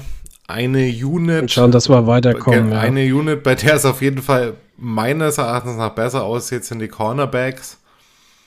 Ja. Ähm, bei den Cornerbacks natürlich unser Neuzugang Markus Peters, der auch noch relativ günstig für drei Millionen dieses Jahr kam. Natürlich hier, äh, das sehe ich gerade hier ganz witzig hier bei meiner Prediction. Nate Hobby steht da als, als zweites. Unser Slot Receiver Nate Hobbs natürlich äh, ist äh, gesetzt hier äh, im Slot und wahrscheinlich wird es äh, Jacorian Bennett werden, der ihn dann komplementiert. Man will ihn da wirklich ins kalte Wasser werfen. Er hat jetzt eine Handverletzung, wird jetzt ein bisschen äh, geschont noch werden, soll aber Week One ready sein. Und dann hast du hier bei mir im Active Roster noch drin David Long, Tyler Hall und Brandon Faison. Bei Brandon Faison ist natürlich der Ausfall stark wiegend, aber wir haben äh, mehrmals gehört, er soll eine Rolle spielen, zumindest als zuverlässiger Backup. Deshalb machen hier bei mir gerade sechs Corners. Ähm, die Active Roster Liste gekartet ist bei mir. Bryce Cosby, der ist auch schon draußen. Amik Robertson haben wir vorhin schon gesprochen. Ike Brown, der ist auch schon draußen. Und dann trifft es bei mir hier tatsächlich noch Duke Shelley. Äh, ganz einfach, weil äh, er sich nicht so wirklich durchsetzen konnte in der Competition. Ins Practice Squad schafft es hier noch bei mir Sam Webb als Second Year Player und Assisi Hearn, aber der auch tatsächlich nur, weil er ja für an den Erwartungen gemessen doch eine ganz gute Preseason eigentlich hatte, äh, wenn gleich es dann natürlich bei Weitem nicht irgendwie für einen Roster Platz reichen wird. Kann auch sein, dass man den wegcuttet, aber äh, ich sag mal so, die sechs Cornerbacks, die nehme ich mit und gebe der ganzen Unit, ja, geben wir ihnen eine B-, meinen was gut und geben ihr eine B-. Äh, eigentlich müsste es eine C plus sein, aber wir haben mehr Tiefe als im letzten Jahr und wir haben endlich mal einen äh, Quality Starter in meinen Augen nach in, auf der Outside mit Markus Peters. Ich gebe dem Ganzen C ähm, einfach mit der Begründung, ja, also grundsätzlich sind wir besser aufgestellt als letztes Jahr. Wir hatten Quality Veteran Starter auf Cornerback mit Casey Hayward und du hast gesehen, wie das funktioniert hat. Casey Hayward hat die Secondary wirklich bereichert. Äh, Rock Yassin fand ich letztes Jahr auch nicht schlecht, aber hat dann am Ende auch wieder verletzungstechnisch nicht mehr ganz so mitgespielt. Ähm, ich denke auch, Jacorian Bennett wird die Nummer zwei sein auf der Gegenseite von Marcus Peters. Ähm, das ist das, wo er sich recht schnell einfinden wird. Brandon Faison ist momentan noch verletzt und äh, ich glaube auf der Pub-List, also der zählt momentan nicht gegen den Roster. Ja. Dementsprechend ähm, nehmen wir noch einen mehr mit. Ähm, also Marcus, Peter, Bennett, Faison, die sind mit dabei. Ähm, ich sehe Sam Webb tatsächlich im aktiven Kader. Ähm, der hat mir jetzt in der Vorbereitung zu wenig gezeigt, in der letzten Saison aber genug, um zu sagen, er wäre zumindest ein vernünftiges Death-Piece. Nate Hobbs ist natürlich dabei, ist unser Nickel Corner Starting. Ähm, ich hoffe, dass er nicht auf der Outside spielen wird. Da war er mir zu unsicher. Auf der Inside äh, als Slot und Nickel hat er mir tatsächlich sehr, sehr gut gefallen und war auch tatsächlich sehr gut in seinem Rookie-Jahr. Ich hoffe, dass er daran anschließen kann. Dann hätten wir fünf Corners und ich nehme noch einen mit und das ist weder David Long noch Amik noch Duke Shelley. Es ist Tyler Hall tatsächlich. Danke. ähm, ist ja als, einer äh, meiner erklärten Lieblinge auch. Also die vier Einsätze im letzten Jahr, die waren halt einfach äh, grandios. Also er hat, glaube ich, er wäre Top 5 äh, Corner gewesen der Liga, aber dadurch auf die Einsatzzeiten runtergebracht war das halt nicht. Aber wenn man das für, wenn er sowas extenden könnte über eine ganze Saison, dann wäre er auf jeden Fall der Breakout-Player des Jahres, ne? Die Hoffnung ist halt auch wieder da, dass hier eine Steigerung stattfindet, wenn jetzt der, ähm, wenn der Rest der Unit nicht so krass ist. Ich denke, Sam Webb und Tyler Hall werden sich so ein bisschen abwechseln in den, in den Relief-Aufgaben, also in Downs, wo dann die Starter mal runter müssen, um mal Luft zu schnappen. Das kommt ja durchaus öfter vor, dass ähm, dann einfach hier auch nochmal andere Corner genommen werden und dass sie dann nicht direkt ähm, das Pick-Target sind und dann auch Big Plays zu lassen, sondern dass sie da auch standhalten können. Ja. Das ist so die Hoffnung. Solide Complementary Pieces. Deshalb Unit C. Ähm, es gibt Cornerback-Rooms, die sind wesentlich besser, auch in der Spitze. Marcus Peters muss ähm, tatsächlich zeigen, dass er den Ballhawk noch in sich hat. Das glaube ich auch. Ich bin auch froh, dass er da ist. Wirklich sehr, sehr froh. Ähm, und glaube auch, dass er eine gute Verstärkung ist. Ähm, Jacorian Bennett ist noch, werden wir sehen, wie er sich entwickelt. Ich glaube, er hat eine Menge Upside und ich bin froh, dass er da ist. Unterm Strich C plus für den Status quo, was ich während der Saison bis zu einem B plus, ja. denke ich, auch verbessern kann. Genau, da vertrauen wir ähm, einfach mal aufs Development so ein bisschen, ne? Genau, in dem Fall lasse ich das auch tatsächlich so ein bisschen zu. Und äh, ich freue mich äh, und denke, dass äh, die Cornerbacks dieses Jahr nicht das Problem in der Defense genau, haben. Genau, da, haben wir ja eine ähnliche Situation in der Vergangenheit mit, wie mit den Linebackern gehabt, dass das noch so eine Schwäche war, sich da nie jemand durchsetzen konnte. Jetzt sieht es mittlerweile besser aus. Wo es ähm, meines Erachtens nach immer noch nicht gut aussieht, ist bei den Safeties, um da mal überzuleiten. Ähm, ich sehe bei den Safeties, den würde ich so spontan gerade eine D- tatsächlich geben. Äh, das könnte, wie du es gerade eben gesagt hast, allerdings noch zu einer C plus oder einer, gar einer B- irgendwie werden, wenn beispielsweise Trevon Merrick endlich zeigt, warum wir ihn damals geholt haben. Ich äh, glaube, in den Active Roster wird es auf jeden Fall Isaiah Polamau schaffen. Das könnte natürlich äh, mit viel Glück auch so jemand werden, der mal ganz groß werden könnte. Man kann sich allerdings noch nicht zu viel von ihm erwarten. Markus Epps habe ich ja vorhin schon angesprochen. Äh, das wäre jetzt so der Mann, äh, wo ich glaube, sein Name ist noch nicht so bekannt, aber es ist auf jeden Fall jemand, der allein im letzten Jahr in einem sehr guten Team, in einer sehr guten Defense auch gezeigt hat, dass er da durchspielen kann, mehr oder weniger. Ist ein harter Knochen, ist äh, wenig äh, verletzungsanfällig, also an dem werden wir uns auf jeden Fall noch, äh, da, da werden wir auf jeden Fall noch ähm, äh, einiges Gutes von ihm sehen und äh, der wird uns erfreuen. Aber insgesamt weiß ich nicht, so in der Tiefe sieht schon au äh, schwieriger aus. Ich habe hier Roderick Thiemer gekartet. Ich habe im äh, Practice Squad hier Chris Smith und Jaden Grant Klar haben wir vorhin schon gesprochen, äh, Chris Smith könnte auch den Active Roster schaffen, dann schafft es vielleicht Jaquan Johnson nicht. Wer weiß, ich gehe allerdings hier insgesamt mit vier Safeties ins Rennen. Wenn ich gucke, dass wir auch hier äh, Duron Harmon beispielsweise verlängern hätten können, denke ich mir auch da so ein bisschen, ja, warum haben wir das eigentlich nicht gemacht? Genau wie bei Denzel Perryman, um äh, diese Unit noch ein bisschen zu stärken. Ähm, viel mehr als eine D- kann ich aber gerade nicht geben auf die ganze Unit gesehen. Ich gebe dem Ganzen ein glattes C tatsächlich. Ähm, ich bin jetzt sehr generous und äh, ich ja, werde jetzt auch deine F, noch, äh, deine F noch wieder gut machen da.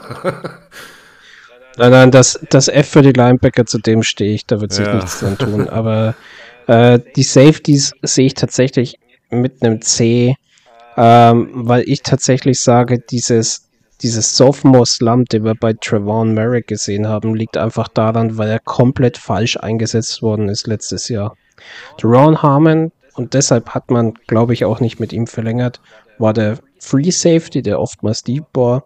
Und Trevon Merrick musste ähm, primär als Strong Safety spielen. Ah, das, Na, das heißt, du bist näher an der Line of Scrimmage.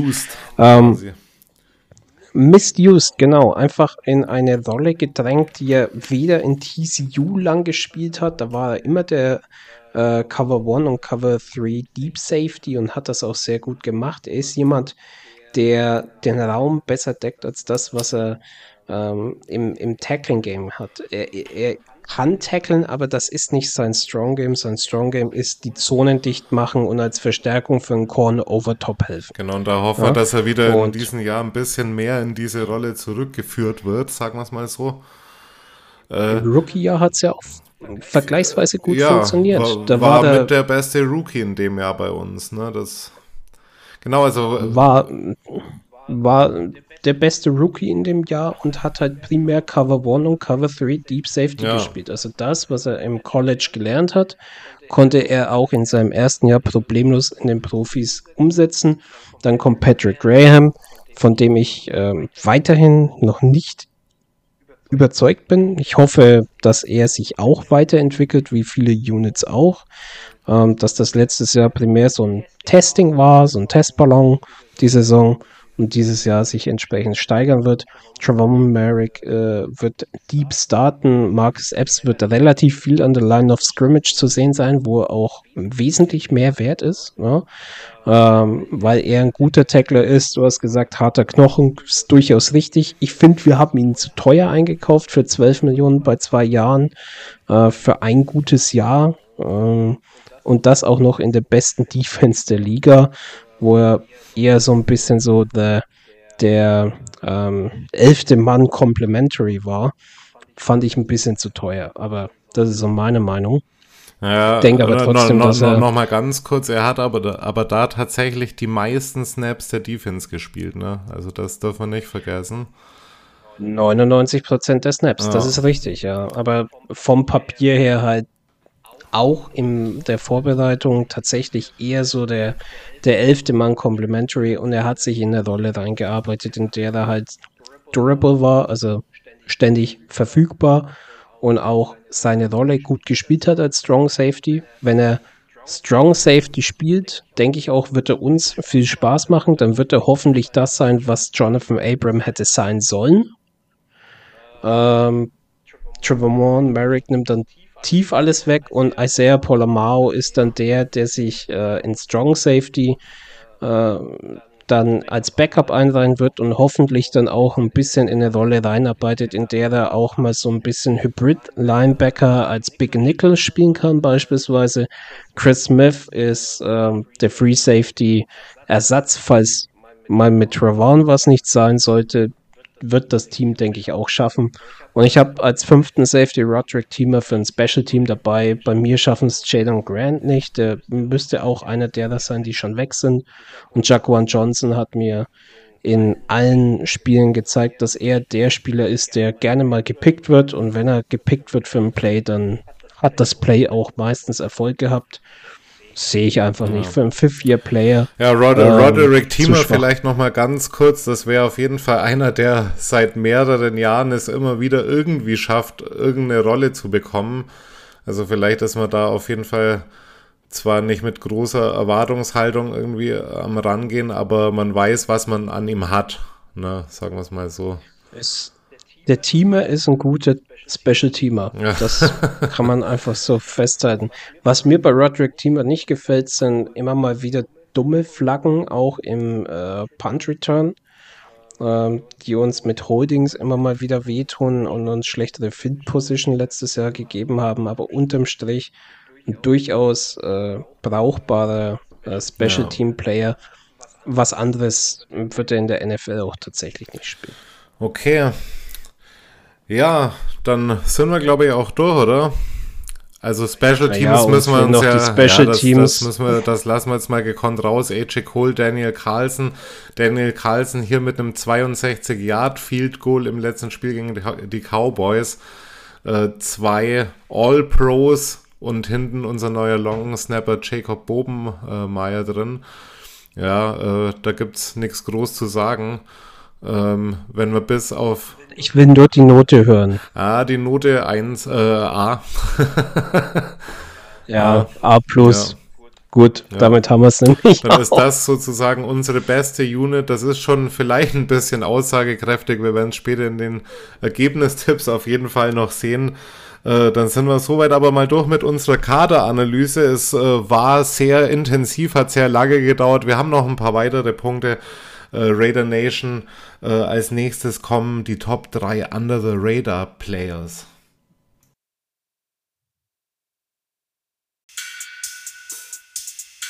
And now, the Loco Football Podcast Bold Predictions.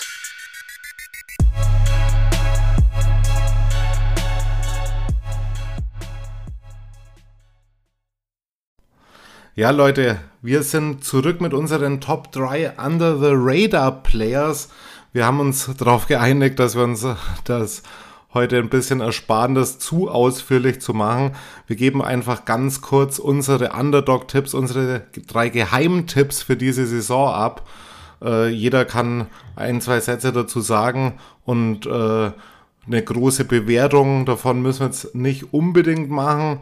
Ähm, willst du einfach mal anfangen mit deinem Number 3 Pick?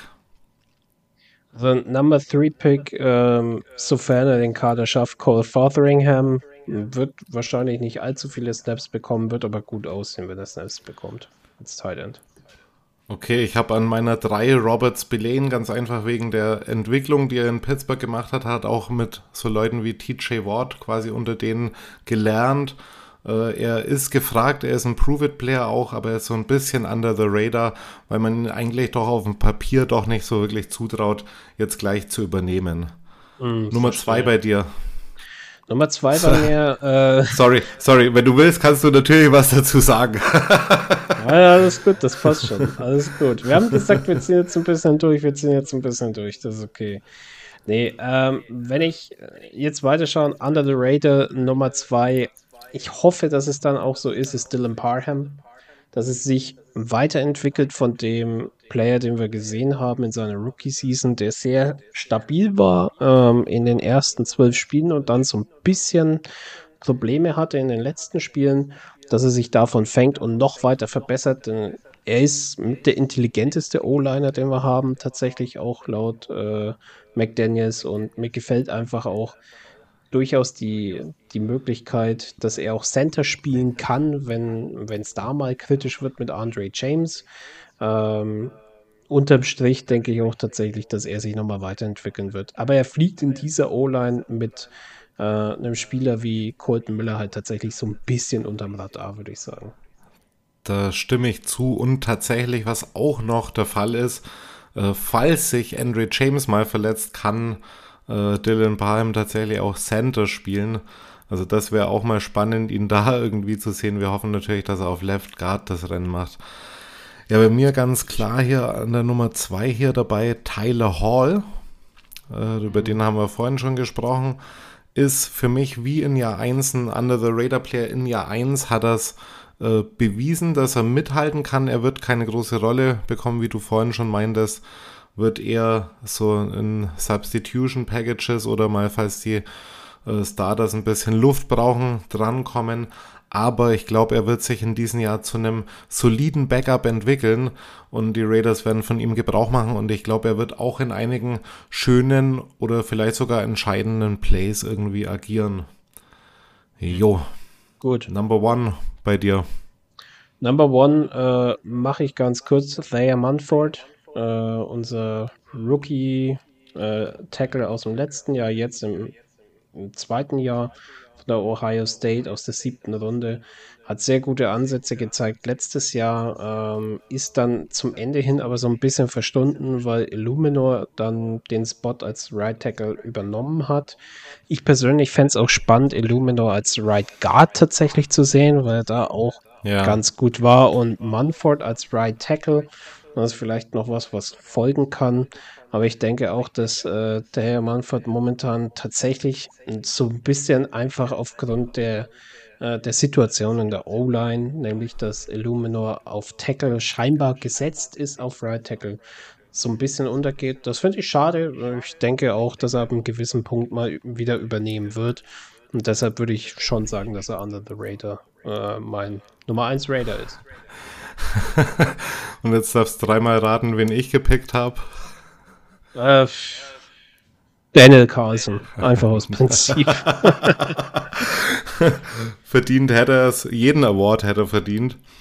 Ja, ähm, nee, Nein, ich habe äh, tatsächlich auch Taylor Munford gepickt. Ich war mir anfangs nicht sicher, soll ich Jacorian Bennett vielleicht nehmen, weil der als Rookie natürlich automatisch under the radar ist. Aber ähm, der hat auf jeden Fall schon gezeigt, in welche Richtung es geht. Und bei Manford äh, sieht man jetzt nicht automatisch, dass er so nah am Starting-Spot tatsächlich klebt. Das, was du gerade eben meintest, äh, Illumina auf Right Guard, das wäre auch eine vielleicht ganz gute Lösung. Äh, ich weiß zwar nicht, wie Jermaine sich dann irgendwie präsentieren würde, wann er das letzte Mal da gespielt hat, war glaube ich auch eher in der Preseason letztes Jahr oder vielleicht in den ersten Spielen der Regular Season. Äh, aber er hat, ähm, er sieht bisschen besser, äh, glaube ich, noch aus auf Right Guard. Allerdings, wenn, äh, wenn er da halt nicht Gas gibt, dann äh, wird Manford wahrscheinlich die Chance nutzen. Ne? Ja, also von also daher auch. Jermaine hat einfach den, den Vorteil, beziehungsweise so die, die Krux bei ihm ist, dass er so ein, so ein Hybrid ist. Er ist kein vollständiger Tackler, weil ihm dafür ein bisschen die Größe und die Armlänge fehlt. Ja. Das macht er dann mit der Footwork weg.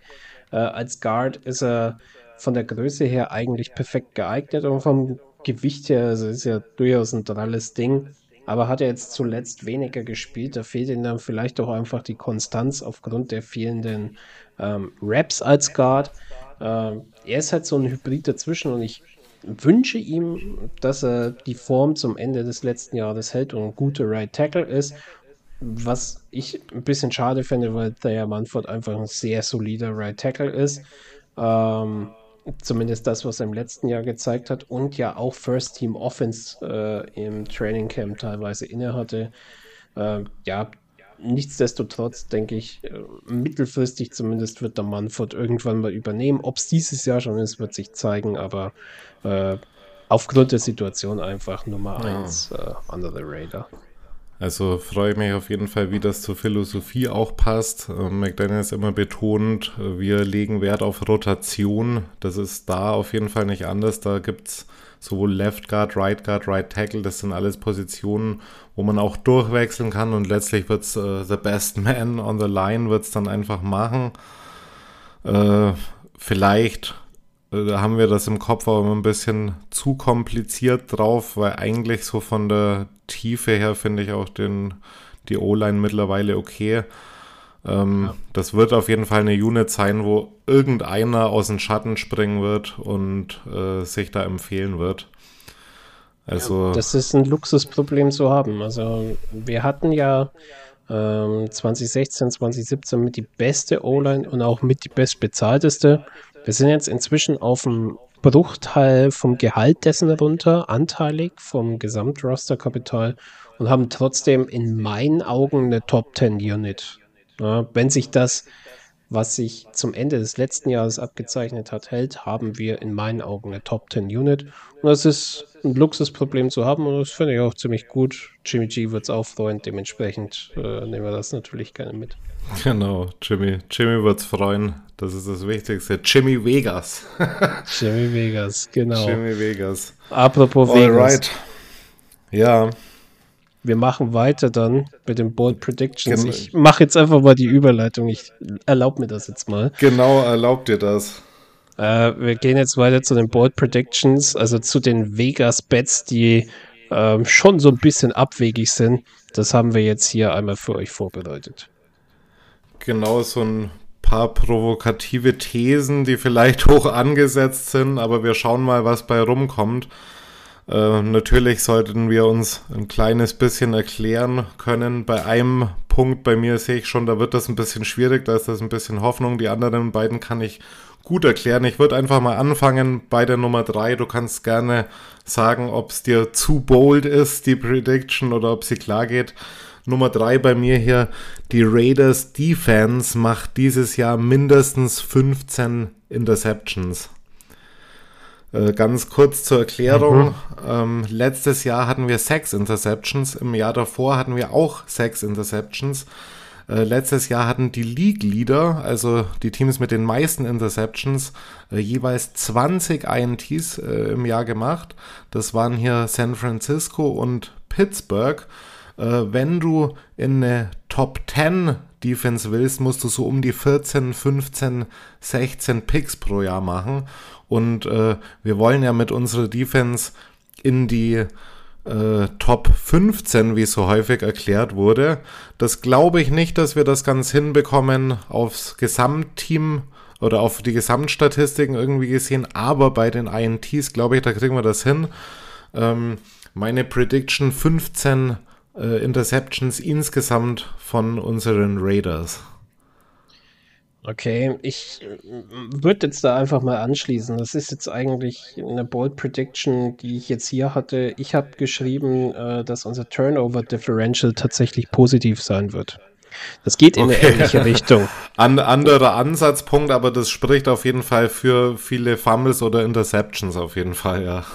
ich bin tatsächlich eher an dem Punkt, wo ich glaube, dass wir mit dem Edge Rush, den wir haben, trotz alledem mit Max, der ja durchaus bekannt dafür ist, oftmals Strip Sacks hinzubekommen, ähm, auf der Seite Fumbles ein bisschen besser dastehen, wenn Tyree Wilson vielleicht doch mehr Snaps bekommt und auch ein bisschen mehr Druck ausüben kann. Und wir mit Robert Spillane. Ich war vorhin zur Linebacking Core sehr, sehr, sehr un, äh, also sehr hart, ne? aber Spillane, ich habe es angekündigt, ist dann vielleicht der, der als Linebacker dann auch mal vernünftig blitzen kann. Das wird er in Pittsburgh gelernt haben, die ja mit ihren Linebackers sehr häufig blitzen, ähm, wodurch vielleicht bei uns sich der ein oder andere Weg zum Fumble nochmal finden lässt. Interception-wise haben wir mit Marcus Peters einen Ballhawk geholt. Äh, wir haben ähm, auch mit Travon Merrick einen Safety, der eigentlich nur noch seine Hände verbessern müsste. Vom Wissen her, vom Knowledge her, ist er meistens in der Gegend des Balls, wenn er als Free Safety unterwegs ist. Und von Jagorian Bennett äh, würde ich jetzt auch einfach mal ausgehen, dass da einiges auch schon im Rookie-Jahr kommen wird. Ähm, das auf der einen Seite, auf der anderen Seite natürlich auch haben wir äh, eine System Offense, die tendenziell weniger Big Plays macht äh, und eher die sicheren Plays macht mit einem System Quarterback, der auch nicht allzu oft allzu tief wirft, sondern auch eher die safere Route geht. Dementsprechend glaube ich, werden wir in der Offense unsere äh, Turnover reduzieren und in der Defense erhöhen und dementsprechend ist dann das Turnover Differential positiv. Wie hoch positiv es ist, weiß ich nicht. Aber ich denke schon, dass das in dem Bereich irgendwo zwischen plus zwei plus, bis plus sieben liegen wird.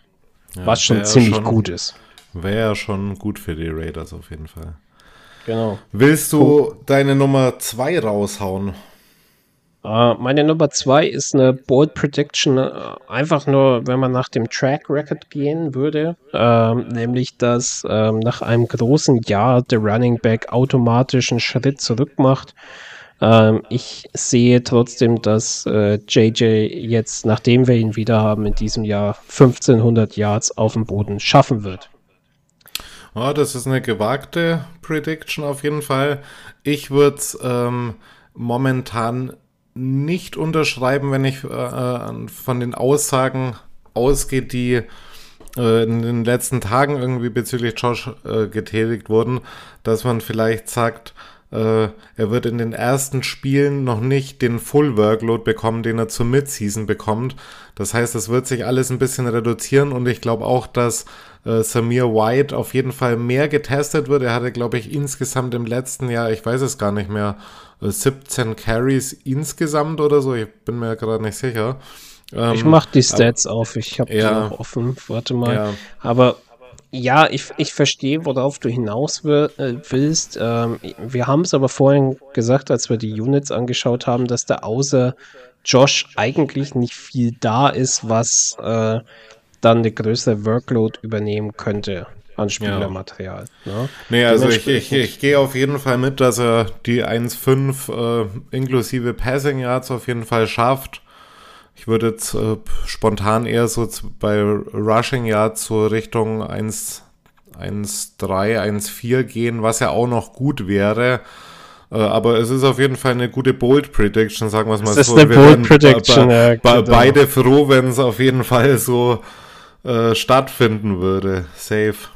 Ja, ich habe also, eine Nur, nur ja. ganz kurz, um den Punkt noch abzuschließen. Samir White letztes Jahr 17 Carries für 70 Yards und da war einer mit 22 dabei.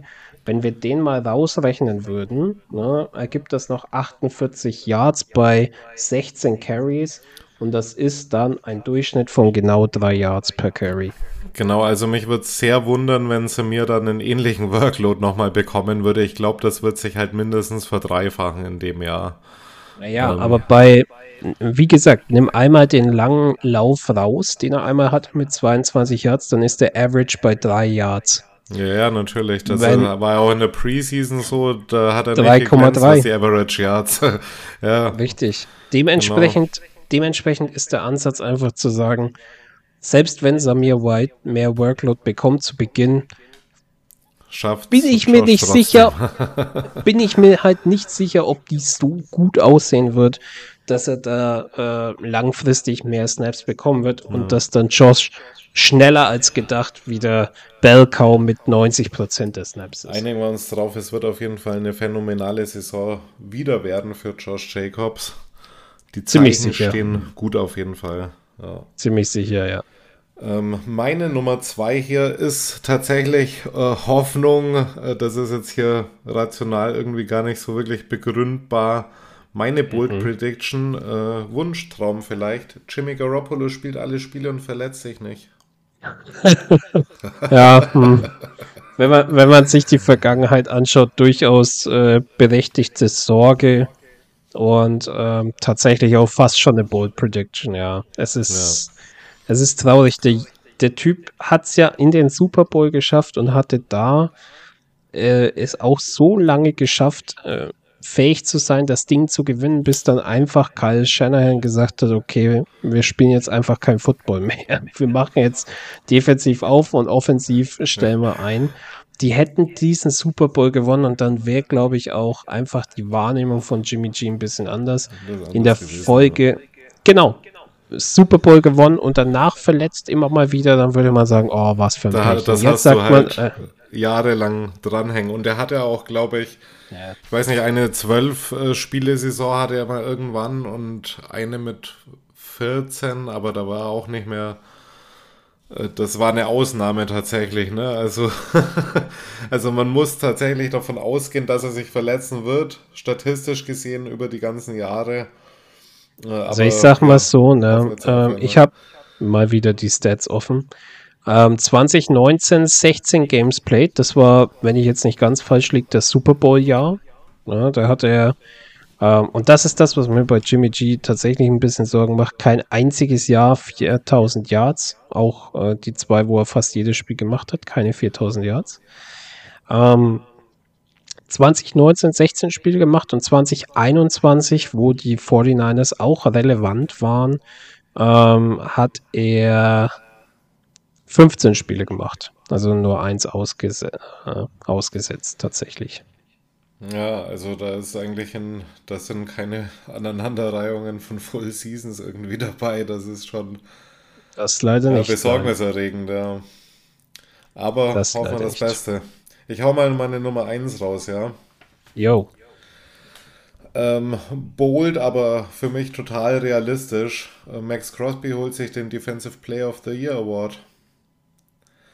Ganz kurz oh. zur Erklärung: Letztes Jahr waren unter den Top-Defendern, Top 5 hier natürlich Nick Bosa, ne, Mika Parsons, die sind eigentlich auch wahrscheinlich dieses Jahr wieder hoch im Kurs. Äh, dann waren aber auch hier Chris Jones dabei, Hasan Reddick und beispielsweise Quinnen Williams. Und Max Crosby, ja. der hat letztes Jahr äh, fast 90 Tackles gemacht, was ja auch doch eine recht hohe Zahl ist so.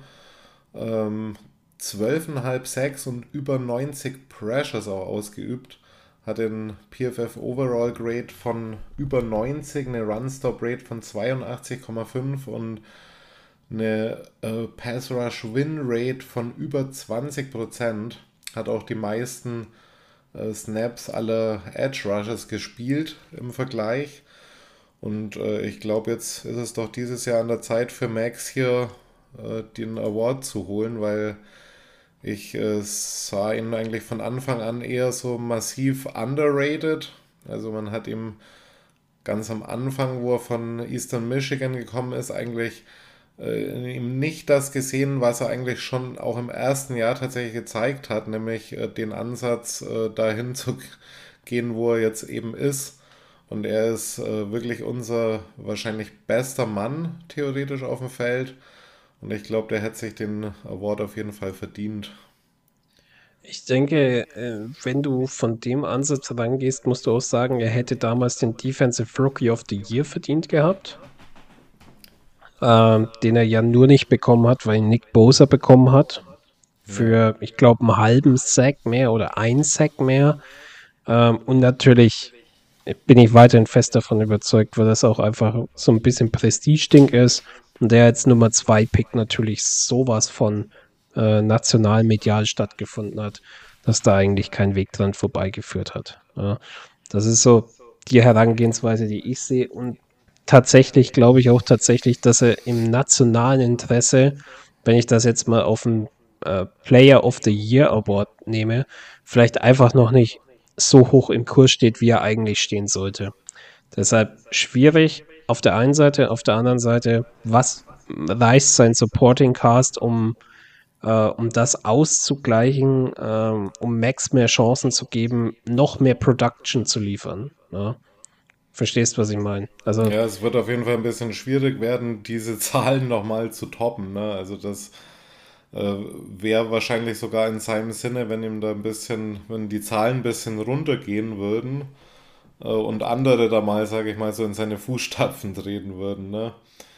Äh, ich weiß nicht, das was er dann, ob, ob, er wieder so eine Wiederholung braucht von so einer äh, Elite-Saison äh, oder ob er auch mit, äh, sage ich mal, ein bisschen schlechteren Statistiken das noch erreichen könnte. Ich sehe halt bei ihm so dieses äh, dass er halt eine absolute Führungsfigur ist. Äh, das sehe ich halt bei ihm krass und auch seine Aussagen so. Ne? Also er ist so ein bisschen Vegas äh, Star und Sternchen auch so ein bisschen geworden, in Anführungsstrichen. Ja. Äh, ist auch vielleicht ein bisschen viel Hype drin, aber ich finde äh, natürlich so, er hat er backt halt jedes Mal wieder ab. Ne? Also ja, aber wer kriegt's mit? Das ist halt so das Thema. Auf einer nationalen Ebene kriegen ja, es eben, tatsächlich also, noch da, zu wenig er, Leute erst, mit. Erst halt, wenn die Raiders erfolgreicher werden, so, ne, dann, dann wird das halt dieses Vegas interne Stardom wird dann nochmal nationaler, ja. Ja, das Also mit einer äh, guten Raiders-Saison holt er sich das. Ja, das äh, mit einer insgesamt guten Raiders-Saison durchaus gut möglich, ja. Ja. Dann durchaus gut möglich, ja. Ja, also ich weiß jetzt nicht, wie ich sagen soll. Meine Board Prediction geht jetzt tatsächlich äh, in so eine bisschen pessimistische Richtung. Ja, schau raus. Ne, nämlich für den Fall, dass die ähm, Saison nicht so laufen sollte wie gedacht ähm, und sich meine schlimmste Befürchtung bewahrheiten sollte, Hot, nämlich Hot dass Seat die Alert oder was? Hot Seat Alert, aber nicht für McDaniels, sondern für Patrick Graham, für den Defensive Coordinator. Okay. Ja, ja. Ähm, ich säge noch nicht am großen Stuhl von McDaniels, weil schon mehrfach gesagt worden ist, er kriegt die Zeit, die er braucht, und das sind wahrscheinlich die volle Vertragslaufzeit über drei Jahre. Er müsste schon 0 und 11 starten mit diesem Team, dass es dann heißen wird, okay, das war's, äh, du beendest die Saison nicht. Ne? Ja. Ich glaube auch, selbst wenn so eine Saison wie letztes Jahr rauskommt, wird es nicht realistisch sein, dass er im Hotseat ist. Ähm, äh, vielleicht aber ganz kurz nochmal ein Wort zu meinem persönlichen Vertrauen dazu. Also ich äh, sag mal so, was wir immer, auch letztes Jahr im Teambuilding irgendwie, das klingt immer alles gut und wir haben uns hier irgendwie verbessert, wir haben uns da verbessert, wir haben uns hier irgendwo einen reingeholt, das haben wir auch letztes Jahr schon gesagt.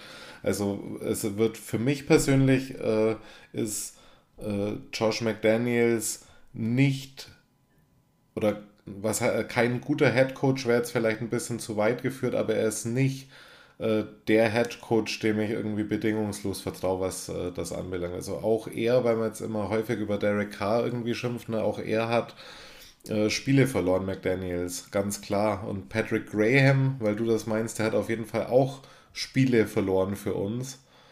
Ähm, und äh, ich glaube zwar realistisch, ja, McDaniels Hot Seat ist noch in weiter Entfernung, aber wenn nochmal so eine Saison kommt, dann rückt er in immer größere Nähe, weil es halt einfach irgendwo auch ein bisschen unvermeidbar wäre, wenn du äh, zwei mega schlechte Saisons spielst und dann weiterhin von dir behauptest, dass du das Ruder halt rumreißt. Ne? Das Ding, was ich mir halt einfach denke, ist, wenn das eintritt, was durchaus nicht unmöglich ist, dass es eintritt, nämlich dass ähm, wir weiterhin Spiele verlieren. Die Haupt, also der Hauptscapegoat von McDaniels aus dem letzten Jahr, nämlich Derek Carr, der ist weg. So, mhm. auf was gehst du dann? Du kannst dann eigentlich nur noch sagen, ja, die Defense hat sich nicht weiterentwickelt, ne, weil die Offense, die ist fehlerfrei. Ich bin der Head Coach, ich call die Plays, ne, die ist fehlerfrei.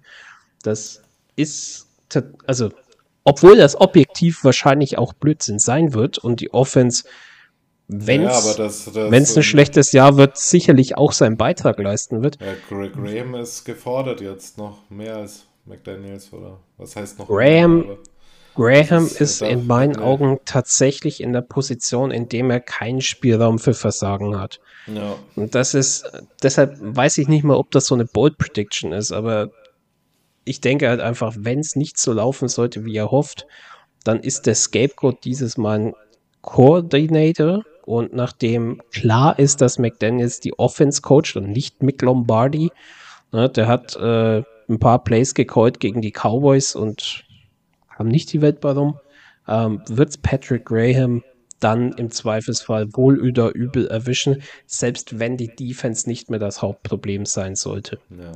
Dann ist einfach das nächste Scapegoat fällig und das spricht dann in meinen Augen auch wieder nicht für die Ownership von Mark Davis, von der ich recht wenig halte tatsächlich.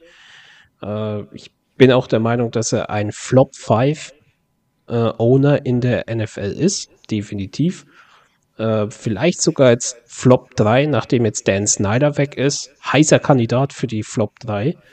Ähm, und die Bold Prediction ist halt einfach, dass, dass so wenig Fachwissen äh, letzten Endes in Entsche Entscheidungspositionen sitzt, die dann auch ein bisschen Accountability gegenüber McDaniels erfordern. Siegler ist ja, ist ja BFF letzten Endes mit McDaniels. Wenn McDaniels weg ist, ist auch Siegler äh, vermutlich auf dem Hot Seat. Dementsprechend wird es da einfach den nächst höheren unterhalb von McDaniels erwischen und das wird halt Graham sein. Und deshalb, ich weiß nicht, ob es eine Hot Prediction ist, äh, eine Bold Prediction, aber ich denke, es ist durchaus was, was äh, zu beachten sein wird, wenn es nicht laufen sollte. Also das ist auf jeden Fall eine Prediction, die wir teilen. Äh, ob sie ganz so bold ist, äh, werden wir sehen. ja, aber wir genau. Sehen. genau wir sind schon auf jeden Fall der Meinung, dass, äh, dass es eng werden könnte. Wie sieht es mit den Overreactions aus? Wollen wir da mal rangehen? Gehen wir direkt ins nächste Extrem. Gehen. Genau, okay. Overreactions. Einer reagiert über, der andere muss ihn entweder reagiert ein bisschen weisen oder reagiert ein bisschen drauf. Genau. Wir schauen mal, ich fange mal an. Nummer 3 meiner Overreactions. Die Raiders gewinnen vier ihrer sechs AFC West Spiele. Welche? Alle bis auf Kansas City. Also du sweepst die Broncos, soweit würde ich mitgehen. Das ist durchaus möglich und realistisch, weil die Broncos einfach übelster, weiß ich nicht, bei den Broncos läuft einfach vieles falsch. Da ist die einzige Hoffnung Sean Payton. Kann ich mitgehen, aber der Roster gibt nicht viel her. Okay. Die Chargers einmal zu besiegen ist realistisch, zweimal finde ich ein bisschen zu viel. Ich meine, du hast bei denen eine sehr gute Defense, äh, die Stand jetzt auch mal alle gleichzeitig fit sind. Mal schauen, wie sie es in der Saison hält. Du hast einen Top 10 Quarterback in Justin Herbert. Du hast ein sehr gutes Running Play mit Austin Eckler, starkes Receiving Core, was noch verstärkt worden ist durch einen First Round Pick von Quentin Johnson. Ähm, gegen KC sehe ich persönlich dieses Jahr kein Land. Ja, also wie so oft. Dafür fehlt uns einfach, ich wiederhole mich, eine Möglichkeit, über die Mitte die Waffe Kelsey wegzunehmen. Wenn du Kelsey wegnimmst, hast du mal eine Chance. Ja. Aber sehe ich im Moment nicht. Vier zu gewinnen. Können wir uns auf drei runter verhandeln? Drei würde ich ja, Genau, genau Vier deshalb also, würdest du, also gibst du dem Ganzen das Prädikat äh, Overreaction. Es ist minimal overreacted. Alles klar. Yes. Dann haben wir eine gute rausgehauen. Genau, was geht bei dir? Äh, ich mach's da mal so: ähm, Overreaction ist die Raiders ein Playoff-Team. Finde ich keine Overreaction. Findest du keine Overreaction? Nein. okay. ähm, es kommt aber natürlich ein bisschen drauf an. ich will jetzt nicht zu sehr vorweggreifen auf die Ergebnistipps. Es kommt natürlich ein bisschen drauf an, wann man äh, in der kommenden Saison Playoff-Team sein wird. Ich traue auf jeden Fall den Raiders eine positive Win-Bilanz zu, äh, wenngleich oh. ich insgesamt nicht denke, dass wir jetzt die großen Bäume ausreißen werden. Wir werden auch äh, nicht im Division-Rennen auf einmal in Kansas City vorbeiziehen oder so. Und wir werden auch weiterhin ähm, die Chargers im äh, Rennen dabei haben und wir werden auf jeden Fall im Rennen neu dabei haben, auch die Broncos, wo ich auch eigentlich davon ausgehe, dass sie nicht ganz so schlecht spielen wie äh, letztes Jahr. Aber ich glaube, äh, wenn man jetzt einfach mal so sagt, oder sagen wir mal so, McDaniels mal äh, positiv unterstellt, äh, hätte er seine Leute, also his guys an Bord gehabt letztes Jahr, äh, dann wären, also hätte, hätte Fahrradkette, ne, aber dann hätte man vielleicht von diesen fünf, äh, sechs Blown Away äh, Leads, die man da hatte, wo man noch verloren hat, hätte man dann nur die Hälfte irgendwie gewinnen können. Hm dann hätte es ganz anders ausgesehen. Und ich glaube halt quasi, dass der entscheidende Unterschied äh, zu den der Raiders von diesem Jahr zu den Raiders vom letzten Jahr eben nicht ist, dass wir äh, 12 13 Spiele gewinnen, sondern dass wir quasi äh, zumindest einen Teil der Spiele, die wir letztes Jahr noch versemmelt haben, halt einfach äh, gut zu Ende bringen und dadurch ein paar Siege mehr einholen. So, ne? Also ich würde sa sagen, äh, keine Overreaction. Okay. Äh, ich sehe es tatsächlich als Overreaction einfach by Default tatsächlich. Ähm, ja, wir, wir können ja gleich nochmal, wenn meine Nummer 1 kommt, äh, kann ich ja mit einer Overreaction dagegenhalten, dann äh, können wir da nochmal über den Playoff-Einzug sprechen. Lass uns so machen, okay? Ma machen wir es so, alles klar. Gut. hau, hau mal, äh, du hattest, jetzt muss ich kurz gucken, du hattest äh, jetzt eben, ne, jetzt komme ich mit der Nummer 2, oder?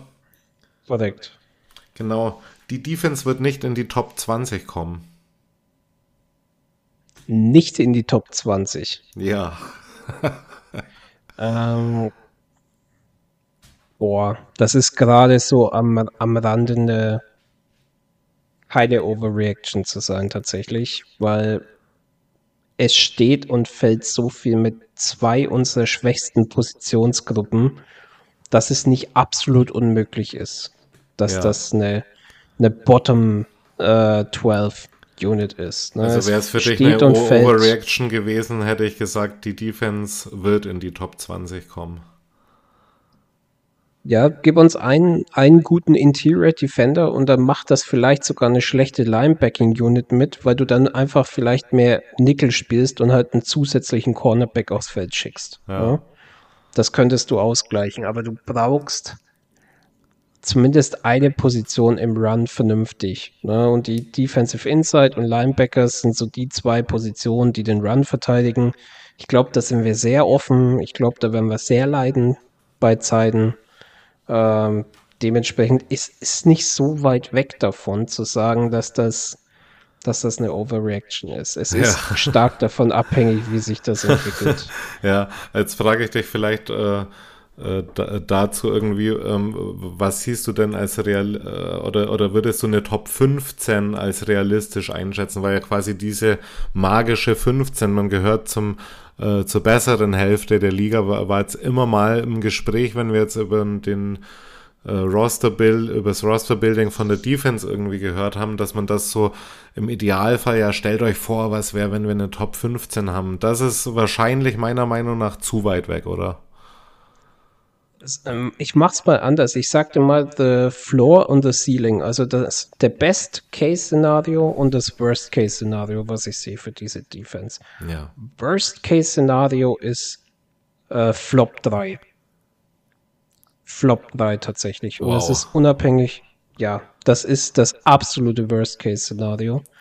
Nämlich ja. in dem Fall wenn Marcus Peters ausfallen sollte. Er hat verletzungstechnisch die letzten ein, zwei Jahre ein bisschen Probleme gehabt. Ja. Und der restliche Cornerback-Room nicht das Potenzial abruft, was er hat. Okay, ich würde Dann ist eine Flop immer, 3 möglich. Ich würde immer so ein bisschen positiver noch, aber Top 5 wäre jetzt so bei mir das Worst-Case-Szenario. Also eigentlich, dass man sich jetzt, ich glaube, ich weiß nicht, in den Flop meisten, meisten Dingern waren wir immer so an Position 28.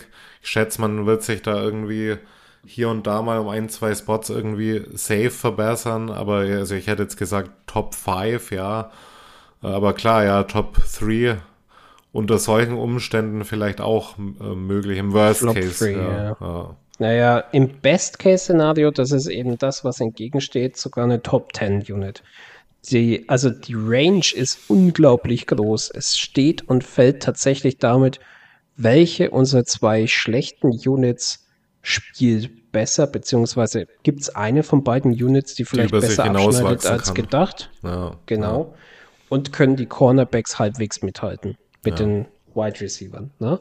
Das ist, das sind so die zwei Top-Fragen in der Liga, die sehr passlastig ist, würde ich jetzt erstmal schon sagen, dass unser, äh, unser DB-Room besser geworden ist, aber unsere Front 7 Unit ähm, speziell auf der Inside gegen den Run schlechter geworden ist und auch in der Pass-Coverage im Second Level, also Linebacker, eine Katastrophe ist. Dementsprechend die Range ist sehr weit. Wenn es Spieler gibt wie den Divine Diablo, die über sich hinauswachsen äh, und da als Leader vorangehen, vielleicht auch ein Robert Spillane, der seine Coverage Skills, wenn er mal in Coverage droppen muss, verbessert und vielleicht auch äh, im Pressure Rating ein bisschen unterstützen kann, dann ist auch eine Top 10 Defense möglich. Ne? Aber halt an Position 10, würde ich sagen. Ja, ja das wäre mir jetzt ein bisschen zu optimistisch wieder. Da würde ich sagen, okay, Best Case Top, Top 15. Äh, aber klar, so, also auch perspektivisch natürlich, wenn man sich in Richtung Top 10 entwickeln wird, äh, dann könnte das natürlich mit einer guten Saisonleistung in den Folgejahren dann natürlich noch passieren, wenn man jetzt anfängt, weil wir haben äh, junge Spieler mit drin in der Defense. und von daher, ja, ich würde eher die 15 für dieses Jahr anvisieren, aber die 10 ist auf jeden Fall so als äh, Future. Das ist schon, da läuft schon wirklich gut für genau. die Top 10, muss ich sagen. Also für, ein, für also, ein Top 10 und dann wirklich Nummer 10 halten wir läuft fest, sehr gut. Halten wir fest. Für die Flop 3 läuft sehr schlecht. Ja. Genau. Halten, wir, halten wir fest, magische Grenze, wo wir, glaube ich, alle irgendwo zufrieden wären, wär, wär, wenn wir es in die Top 20 schaffen dieses Jahr. Ja, das sollte, ja. Das sollte der Mindestanspruch ja. eigentlich sein. Okay, deine Nummer 2. Meine Nummer zwei, Jimmy G sucks. Nein, ist äh, Overreaction. Definitive Overreaction. Ähm, für, vielleicht hattest du das auch bewusst so ein bisschen gewählt, weil ja doch irgendwie so teilweise noch größere Skeptizism quasi irgendwie geherrscht hat hier, gerade wegen seinen Verletzungen und so.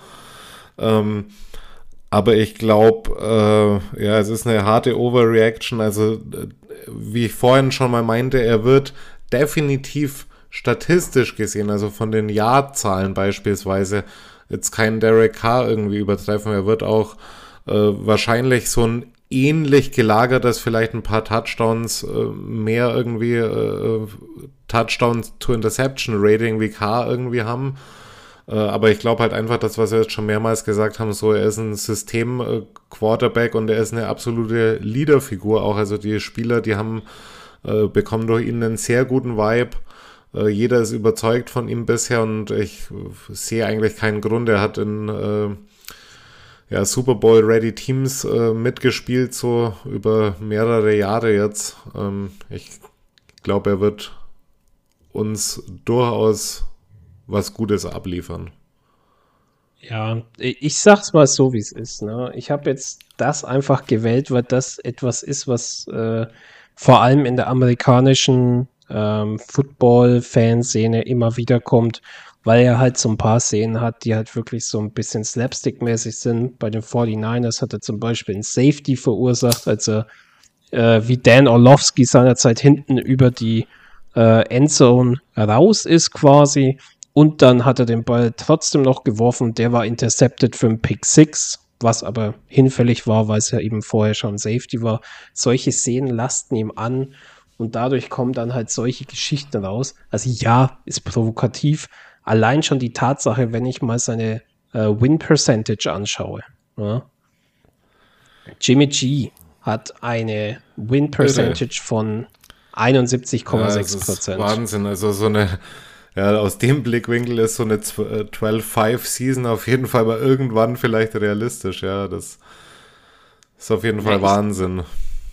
Ich, ich denke halt einfach, ne, wenn du sagst 71,6 Prozent Siege, äh, ja, es lag nicht immer nur an ihm, aber zu sagen, er ist scheiße, ist halt einfach. Ja, eben, das, also, ähm, das ist ja auch das, was wir Derek Carr immer unterstellt haben. Ja, er spielt vielleicht ganz geil, setzt auch irgendwie Leute irgendwie in Szene, hat irgendwie seine Fehler, aber irgendwie könnten wir halt doch, äh, wenn wir nur mal den Sack zumachen würden. Und Jimmy G ist halt jemand, der den Sack halt zumacht, ne? Das ja, ist halt genau. so wahrscheinlich dieses unterscheidende ja, Merkmal. Einfach, ich, ich wollte einfach mal ein bisschen aufregen, sagen wir Ja, so. gerne, gerne. Immer her damit. Na gut, ich hau mal meine Number One raus. Jetzt werde ich. das ist auf jeden Fall eine. Das kann, du kannst es nicht anders beurteilen als eine Overreaction. die Raiders kommen mindestens in die Divisional Round. Also ich sage noch, noch mal dazu, es ist keine Prediction, aber es ist meine Overreaction. Aber das ist quasi so das ähm, wo wir dann bei der Playoff-Frage nochmal wären. Also ich traue den Raiders auf jeden Fall zu, die Playoffs zu machen tatsächlich.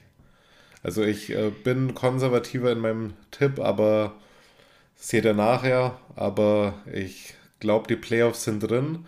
Und dann denke ich mir so, okay, wenn wir wirklich ein Playoff-Team haben, ähm, warum soll es dann nicht mal eine Runde weitergehen, ne?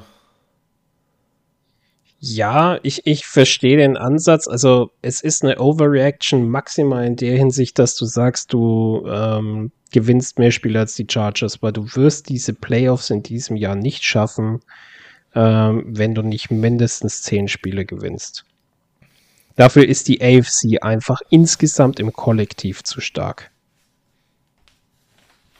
Wenn du bedenkst, du hast Teams wie die Bengals, wie die Bills, die Jets äh, sind jetzt halbwegs. Äh, ja, die, die Jets auch dabei jetzt dieses Jahr.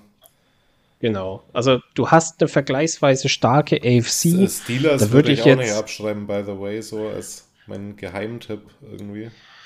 Ich ja, ich würde sie, ich würde sie, ich würde sie auch nicht zu hoch hängen. Ich meine, die Browns, wenn sich äh, Deshaun Watson, so wenig ich ihn auch persönlich leiden kann inzwischen, ähm, ist trotzdem ein Spieler, der, wenn er ähm, sich vom letzten Jahr erholt, auch wieder eventuell an die Houston-Tage anschließen ja, kann. Die, die machen auf, werden ähm, auf jeden Fall zum Playoff-Contender dadurch werden. Ne?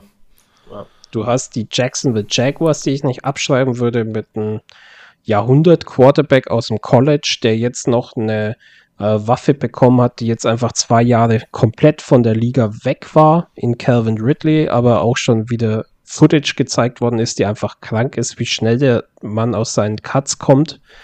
ist irre. Also wenn der halbwegs an seine Atlanta-Tage anschließen kann, wird das sehr interessant da unten. Ähm, du hast die AFC West natürlich, wo du die Chiefs leider Gottes hast. Du hast äh, mit den Chargers ein Team, das Playoff-bound ist und bei denen es jetzt eigentlich darum geht, wenn die dieses Jahr in die Playoffs nicht kommen, dann wird da wahrscheinlich auch am Headcoach-Stuhl irgendwann mal geruckelt werden, äh, wenn es da nicht weitergeht. Das heißt, du musst selber als Raiders-Team ähm, und Miami habe ich jetzt noch gar nicht erwähnt. Ne? Also ja. Miami auch immer noch eine Wildcard. Also da ja. ist für Spannung gesorgt auf jeden Fall. Ja. Da ist auf jeden Fall für Spannung gesorgt und ich du musst ja tatsächlich schauen, dass du zehn Spiele gewinnst.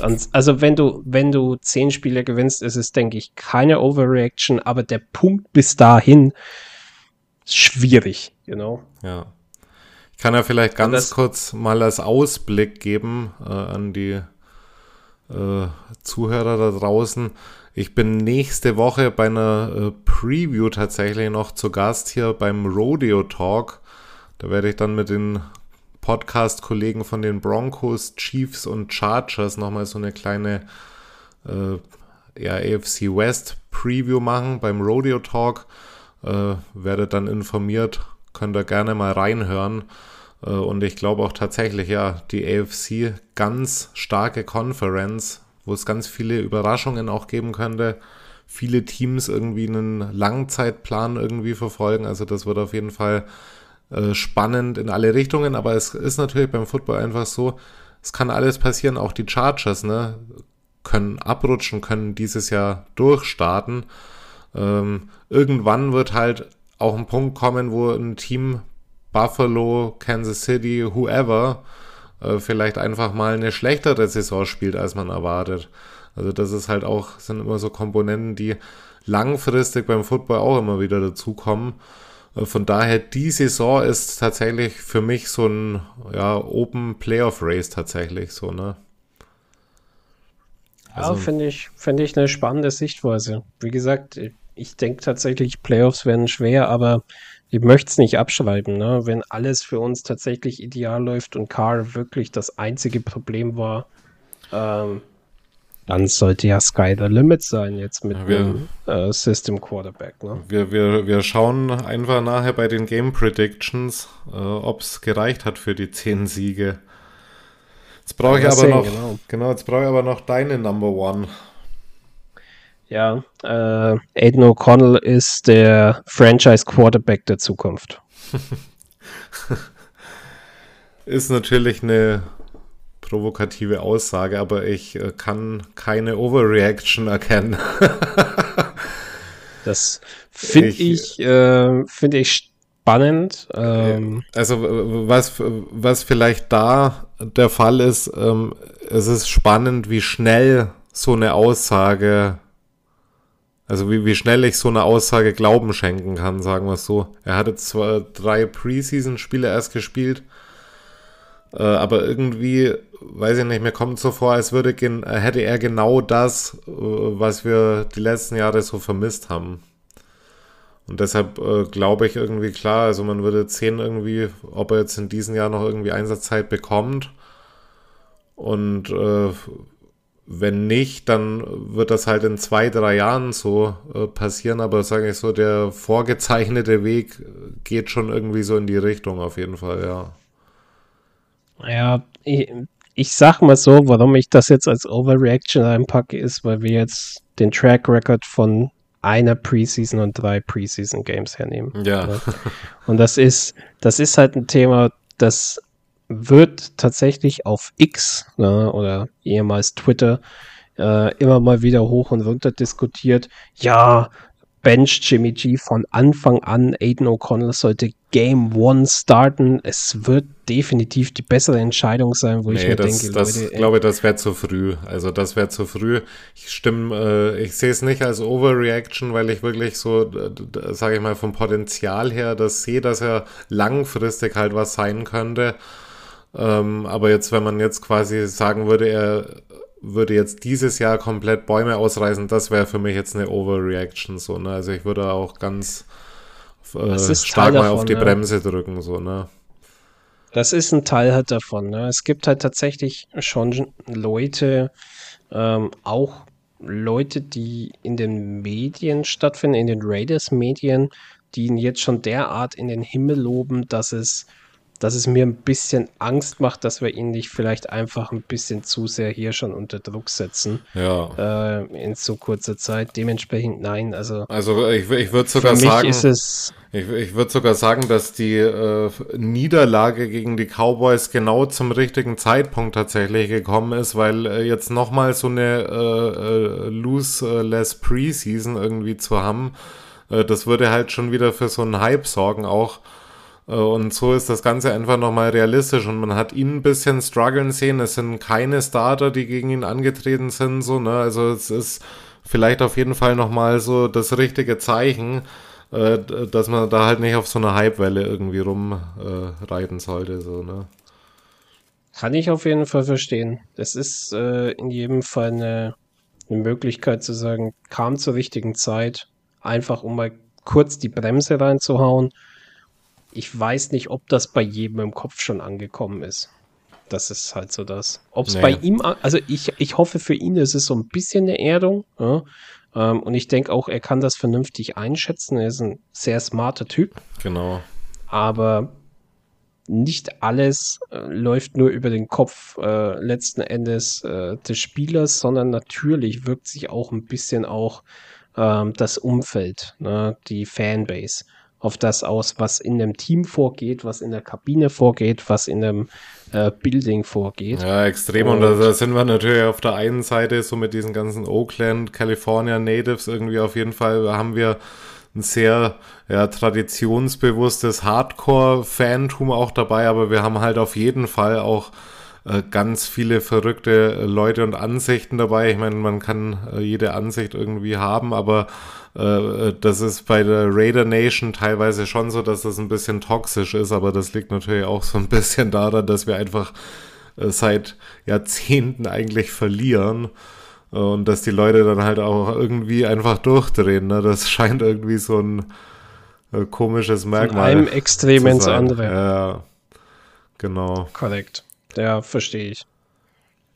Ja, Nee, aber das war, war jetzt meine äh, letzte Overreaction Ja, an der Stelle. perfekt. Ja, Leute, dann haben wir jetzt ein bisschen overreacted und jetzt würden wir vielleicht auch noch overreacten. Ich weiß nicht, was beim Patrick da bei den Ergebnistipps abgeht. Äh, ich glaube, ich äh, react jetzt nicht over, aber wir schauen uns jetzt trotzdem im letzten Teil gleich nochmal an, was tippen wir denn, wie tippen wir die einzelnen Spiele, win oder lose und was haben wir dann, am- dann am Ende für eine Statistik, für einen Season Record. Try not to make mistakes, but don't worry about mistakes because there's only one thing that counts just win. commitment to uh, excellence. Is a commitment to excellence, The flame that would burn brightest here is the will to win. is the will to win, is the will to win. Your commitment to excellence and your will to win will endure forever. You were magnificent. Ja, Leute, jetzt sind wir hier in unserem letzten Teil angelangt. Hier die Game Predictions. Wir gehen mit euch die ganze Raiders-Saison ganz kurz durch und geben eine Prognose. Win oder Loss, Spieltag für Spieltag. Es geht los am 10.9. mit dem Auswärtsspiel gegen die Broncos. In Week 13 haben die Raiders äh, ihre Bye Week, also erst relativ spät tatsächlich und die Saison ist offiziell zu Ende.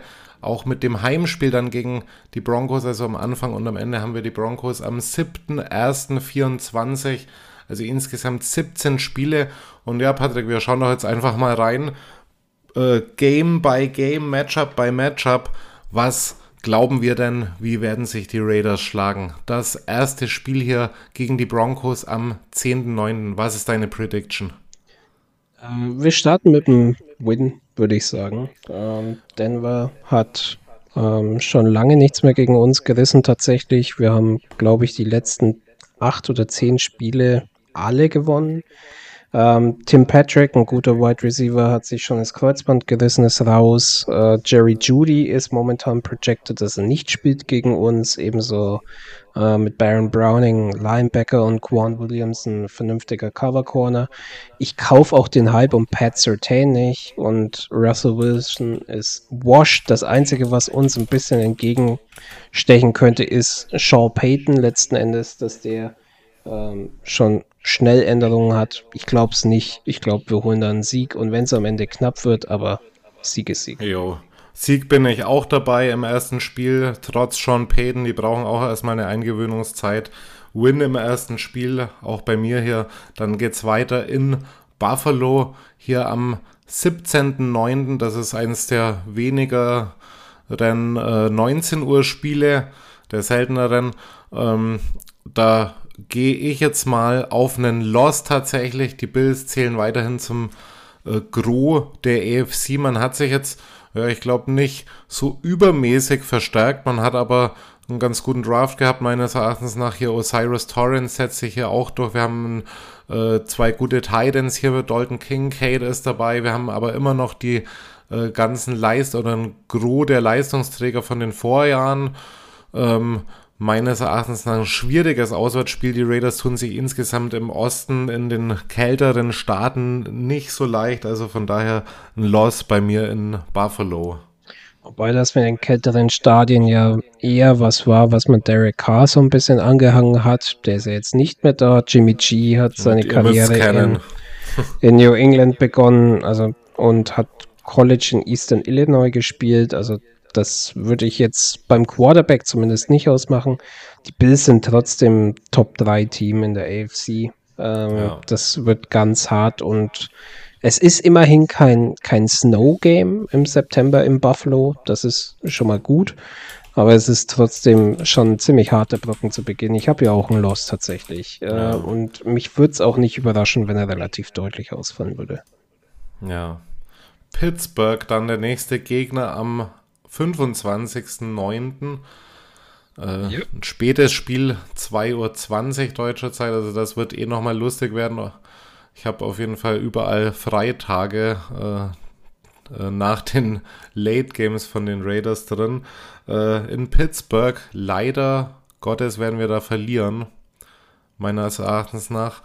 Ähm, gegen Pittsburgh, Entschuldigung, nicht in Pittsburgh, sondern zu Hause gegen Pittsburgh.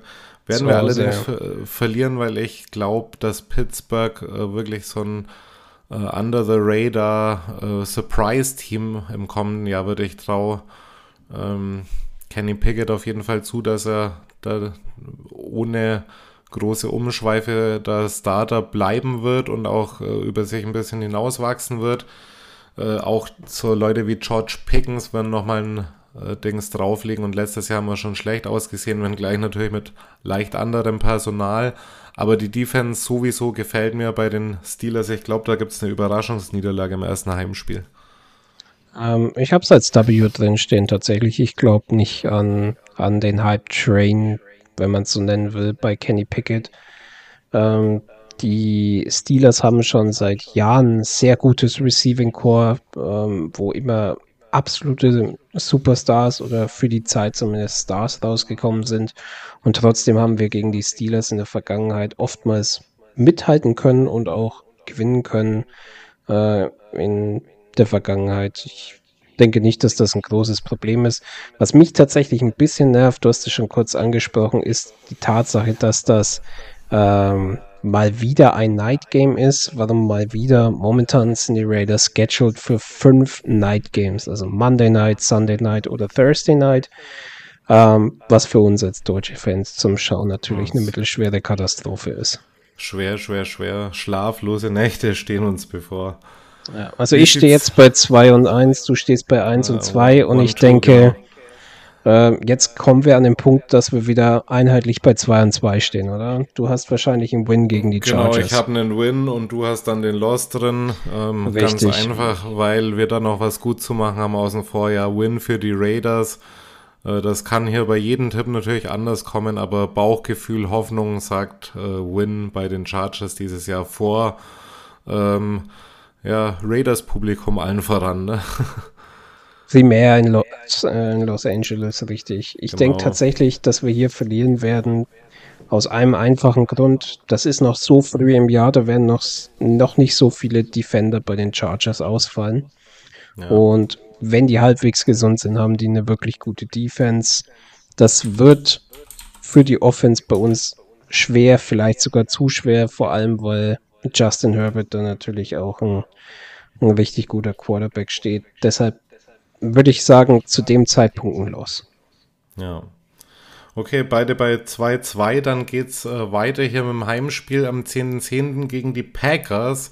Äh, da haue ich mal jetzt mal einen Win hin tatsächlich. In unserem zweiten Heimspiel müssen wir dann tatsächlich doch mal gewinnen.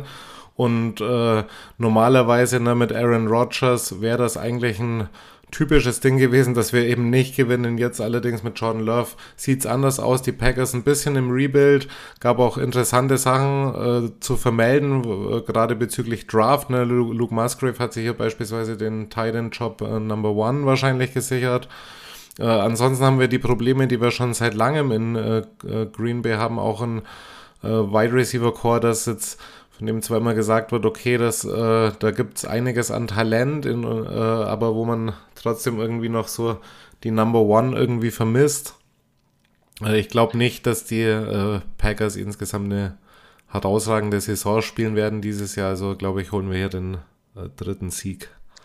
Ich breche es einfach auf einen Punkt runter. Du hast jetzt das Privileg, gegen Green Bay mit Jordan Love zu spielen, der recht lange im Schatten von Aaron Rodgers stand, auch schon als Bust abgetan worden ist und jetzt auf wundersame Weise den Starter-Job bekommen hat, weil Rodgers eben weg ist. Ähm, ich sehe uns hier auch gewinnen. Also ich denke auch, dass, dass das machbar ist, auch weil die Packers Defense nachlässiger ist, als sie es schon mal war. Und die Offense, ich, ich sehe nicht die allzu große Firepower wie, wie in der Vergangenheit. Auch hier wieder das Thema, das ist auch wieder ein Night Game, das ist momentan scheduled als Monday Night Football Game. Ähm, somit haben wir in den ersten fünf Wochen bereits zwei Night Games, wo ähm, wir tatsächlich dann irgendwann zwischen 2 Uhr bis 6 Uhr eben wach sein müssen. Ne? Ja. Gut. Ja, Nächstes habe ich gegen meine, die, die Patriots am 15.10. Kurze Woche vor allem. Ja, das ist eine kurze Woche wieder. 10. Also bis 15. Die, ist kurz. Was die Packers nicht haben, haben meines Erachtens nach die äh, Patriots und das ist ein extrem starkes Receiving Core. Ähm, die haben eigentlich relativ viel richtig gemacht. Ich glaube, dass wir äh, auch auf einen erstarkten Mac Jones wieder treffen werden. Ähm, ich glaube, dieses, dieser Struggle, den die letztes Jahr hatten, der ist nicht unbedingt für diese Saison auch gleich reingebucht. Also ich glaube, hier werden wir verlieren, unser drittes Heimspiel und wir werden insgesamt mit 3-3 stehen nach den Spielen. Ähm, ich bin jetzt ein bisschen überrascht, warum die Patriots ein starkes Receiving Core äh, weil ähm, natürlich äh, Choo Smith äh, neu dazugekommen ist. So, sie haben zwar vielleicht nicht den äh, True Number One Receiver von Keishon Boutte hat man sehr viel Gutes gehört. Äh, Kendrick Bourne ist meines Erachtens nach so ein äh, möglicher Breakout-Player auch.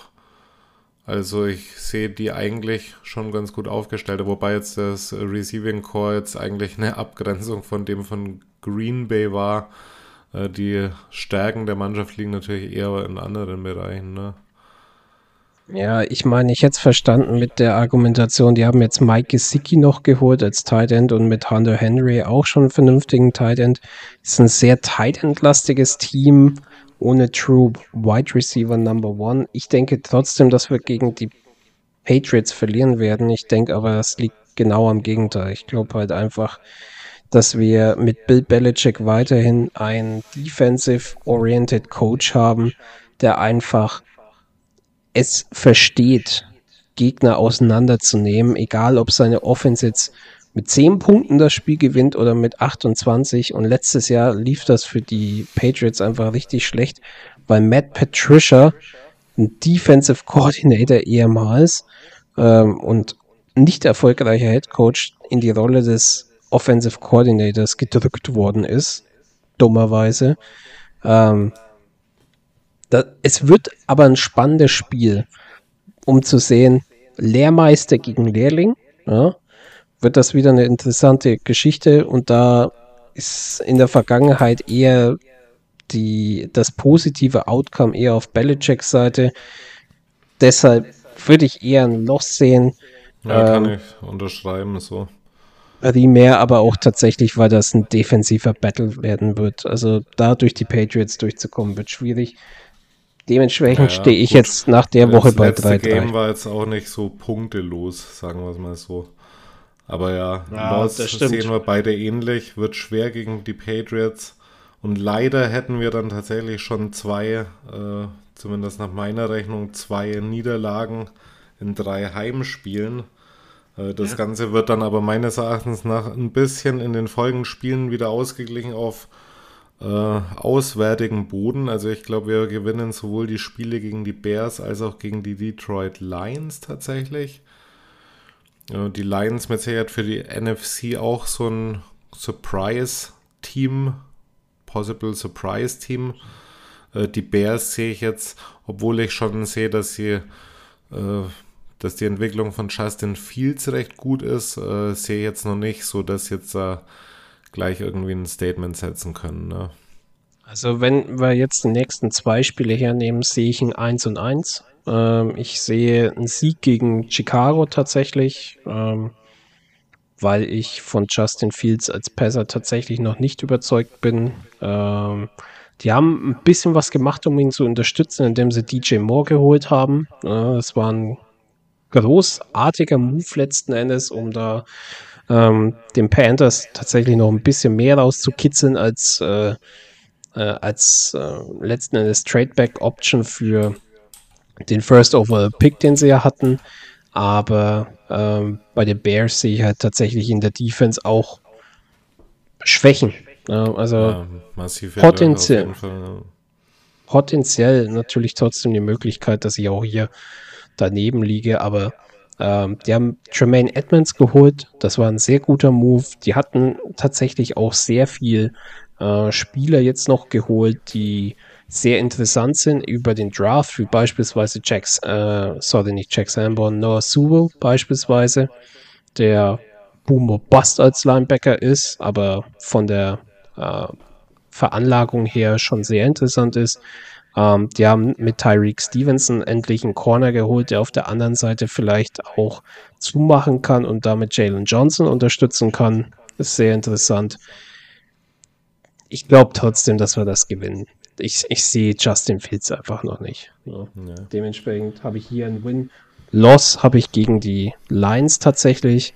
Ähm, ich bin beeindruckt, was die Lions letztes Jahr geschafft haben, obwohl sie als absoluter Bodensatz der NFL gesehen worden sind zu Beginn.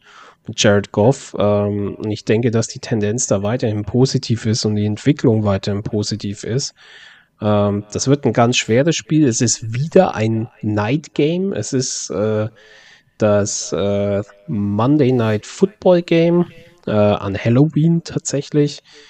Äh, wird schwierig, ist in Detroit, ist zwar ein Dome, aber weiß ich nicht. Sehe ich tatsächlich eine Niederlage, weil ich die Lions auf einem guten Weg sehe.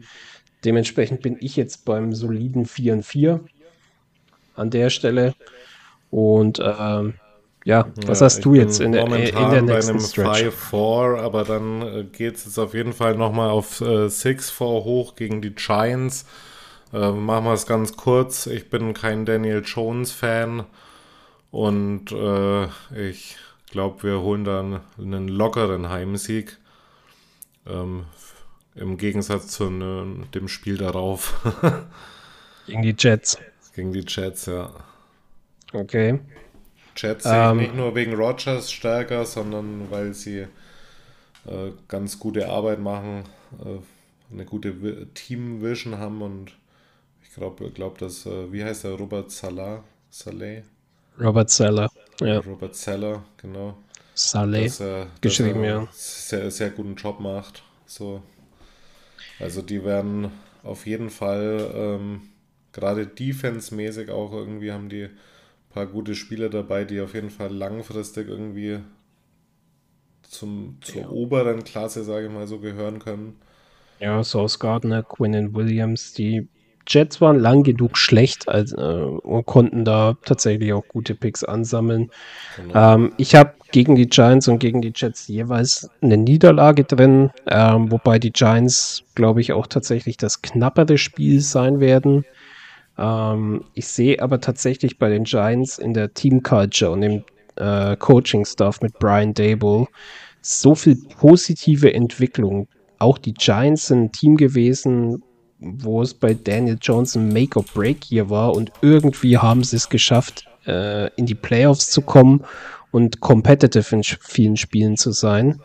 Etwas, wo mir die Konstanz bei uns gefehlt hat und wo ich denke, dass da einfach die bessere Culture im Coaching-Staff besteht, was den Unterschied ausmachen könnte. Ähm, Talent bei den Giants würde ich sagen, ist äh, offensiv nicht so ausgeprägt wie bei uns, aber in der Defensive sind sie jetzt auch nicht so schlecht ausgestattet. Schwieriges Ding. Jets, starke Defense, jetzt mit Aaron Rodgers auch eigentlich nur noch den Quarterback davon entfernt, die Playoffs zu schaffen. Ähm, ist zumindest der O-Ton so in New York. Was absolut möglich ist, dass das voll an die Wand fährt, weil jetzt dementsprechend auch der Druck und der Spotlight da ist. Ich denke trotzdem eher, dass es besser für die Jets laufen wird als letztes Jahr noch, ähm, wo die Offense teilweise katastrophal schlecht war. Dementsprechend habe ich hier zwei Losses und ich mache mich weiter beliebt. Ich gehe direkt weiter ähm, und würde sagen, gegen die Dolphins und die Chiefs folgen äh, zwei weitere Niederlegungen. Da bin ich auch dabei, zwei Losses, ja. So deine. Niederlagenserie startet anscheinend ein Game früher als meine, aber Jets, äh, Dolphins und Chiefs habe ich auf jeden Fall auch Niederlagen. Ja, Und, das. Äh, dann habe ich tatsächlich auch eine Niederlage gegen Minnesota drin. Ich hoffe es natürlich nicht, weil ich bei dem Spiel anwesend sein werde. Aber ich habe dabei. Niederlagenserie tatsächlich zwischen Jets und Minnesota mit vier Losses. Ja, ich habe fünf. Ne? Ich habe zwischen äh, den Lions und den Chiefs Genau, eine fünf ja, äh, Niederlagenserie.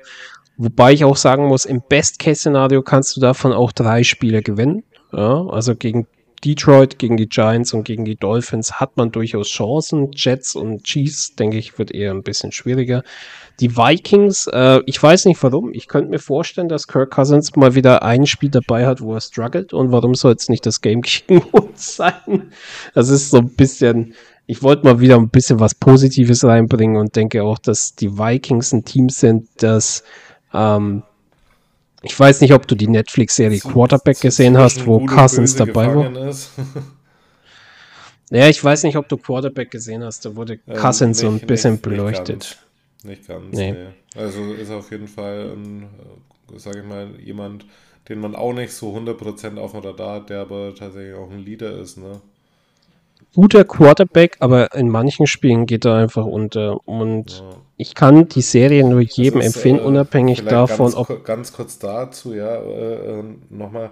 Ähm, Cousins ist ja, glaube ich, der einzige Quarterback, der es jetzt mehrmals irgendwie geschafft hat, mit einem äh, Bottom, mit einer Bottom 3 Defense in die Playoffs zu kommen. Ne? Ja, sie haben ihm nicht viel geholfen. Die Offense hat er schon ziemlich abgeliefert. Ne? Und ich denke auch, wenn wir hier gegen die Vikings spielen, dann wird das eher so ein Fallout der Vikings Offense sein, was unsere Chance ist. Mit Justin Jefferson haben die den zweitbesten Receiver in der gesamten NFL. Das wird vielleicht auch das Matchup sein, welcher Wide Receiver punktet besser, Tay oder JJ. Ne? Ähm, wird spannend. Ich habe jetzt hier einfach mal ein, ein W reingehauen, weil warum nicht?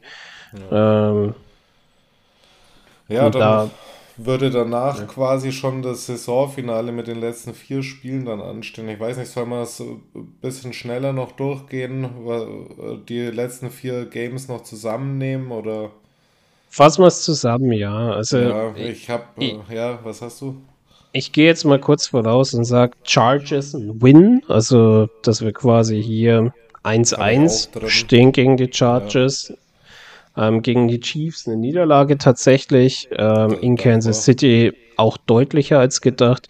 Gegen die Colts sehe ich einen Win. Äh, da wäre ich extrem enttäuscht, wenn es irgendwas anderes wäre als ein Win.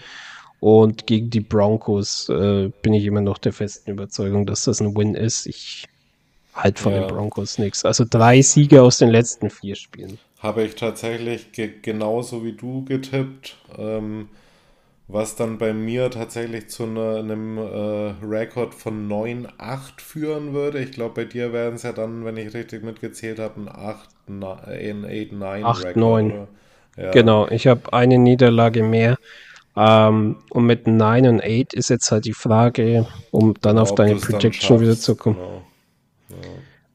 Machst du damit die Playoffs in der AFC?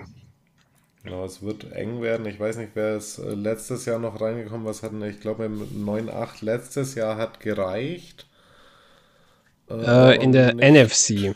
In der NFC. Warte mal ganz kurz, ich schaue das mal kurz nach.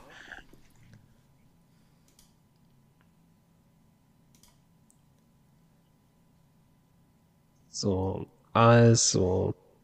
Ich hatte das nämlich vorhin kurz offen, ich war bloß wieder zu schnell unterwegs. 9 und 8 hat tatsächlich gereicht für die Dolphins Ja, ne? letztes Jahr. Also, ja gut, das äh, ist auch fraglich, ob das dann dieses Jahr nochmal passieren wird. Also wenn du auf Nummer sicher gehen willst, brauchst du auf jeden Fall 10 Siege. Aber wenn du reinkommst mit 9-8, also 9-8 traue ich den Raiders zu, so, ne?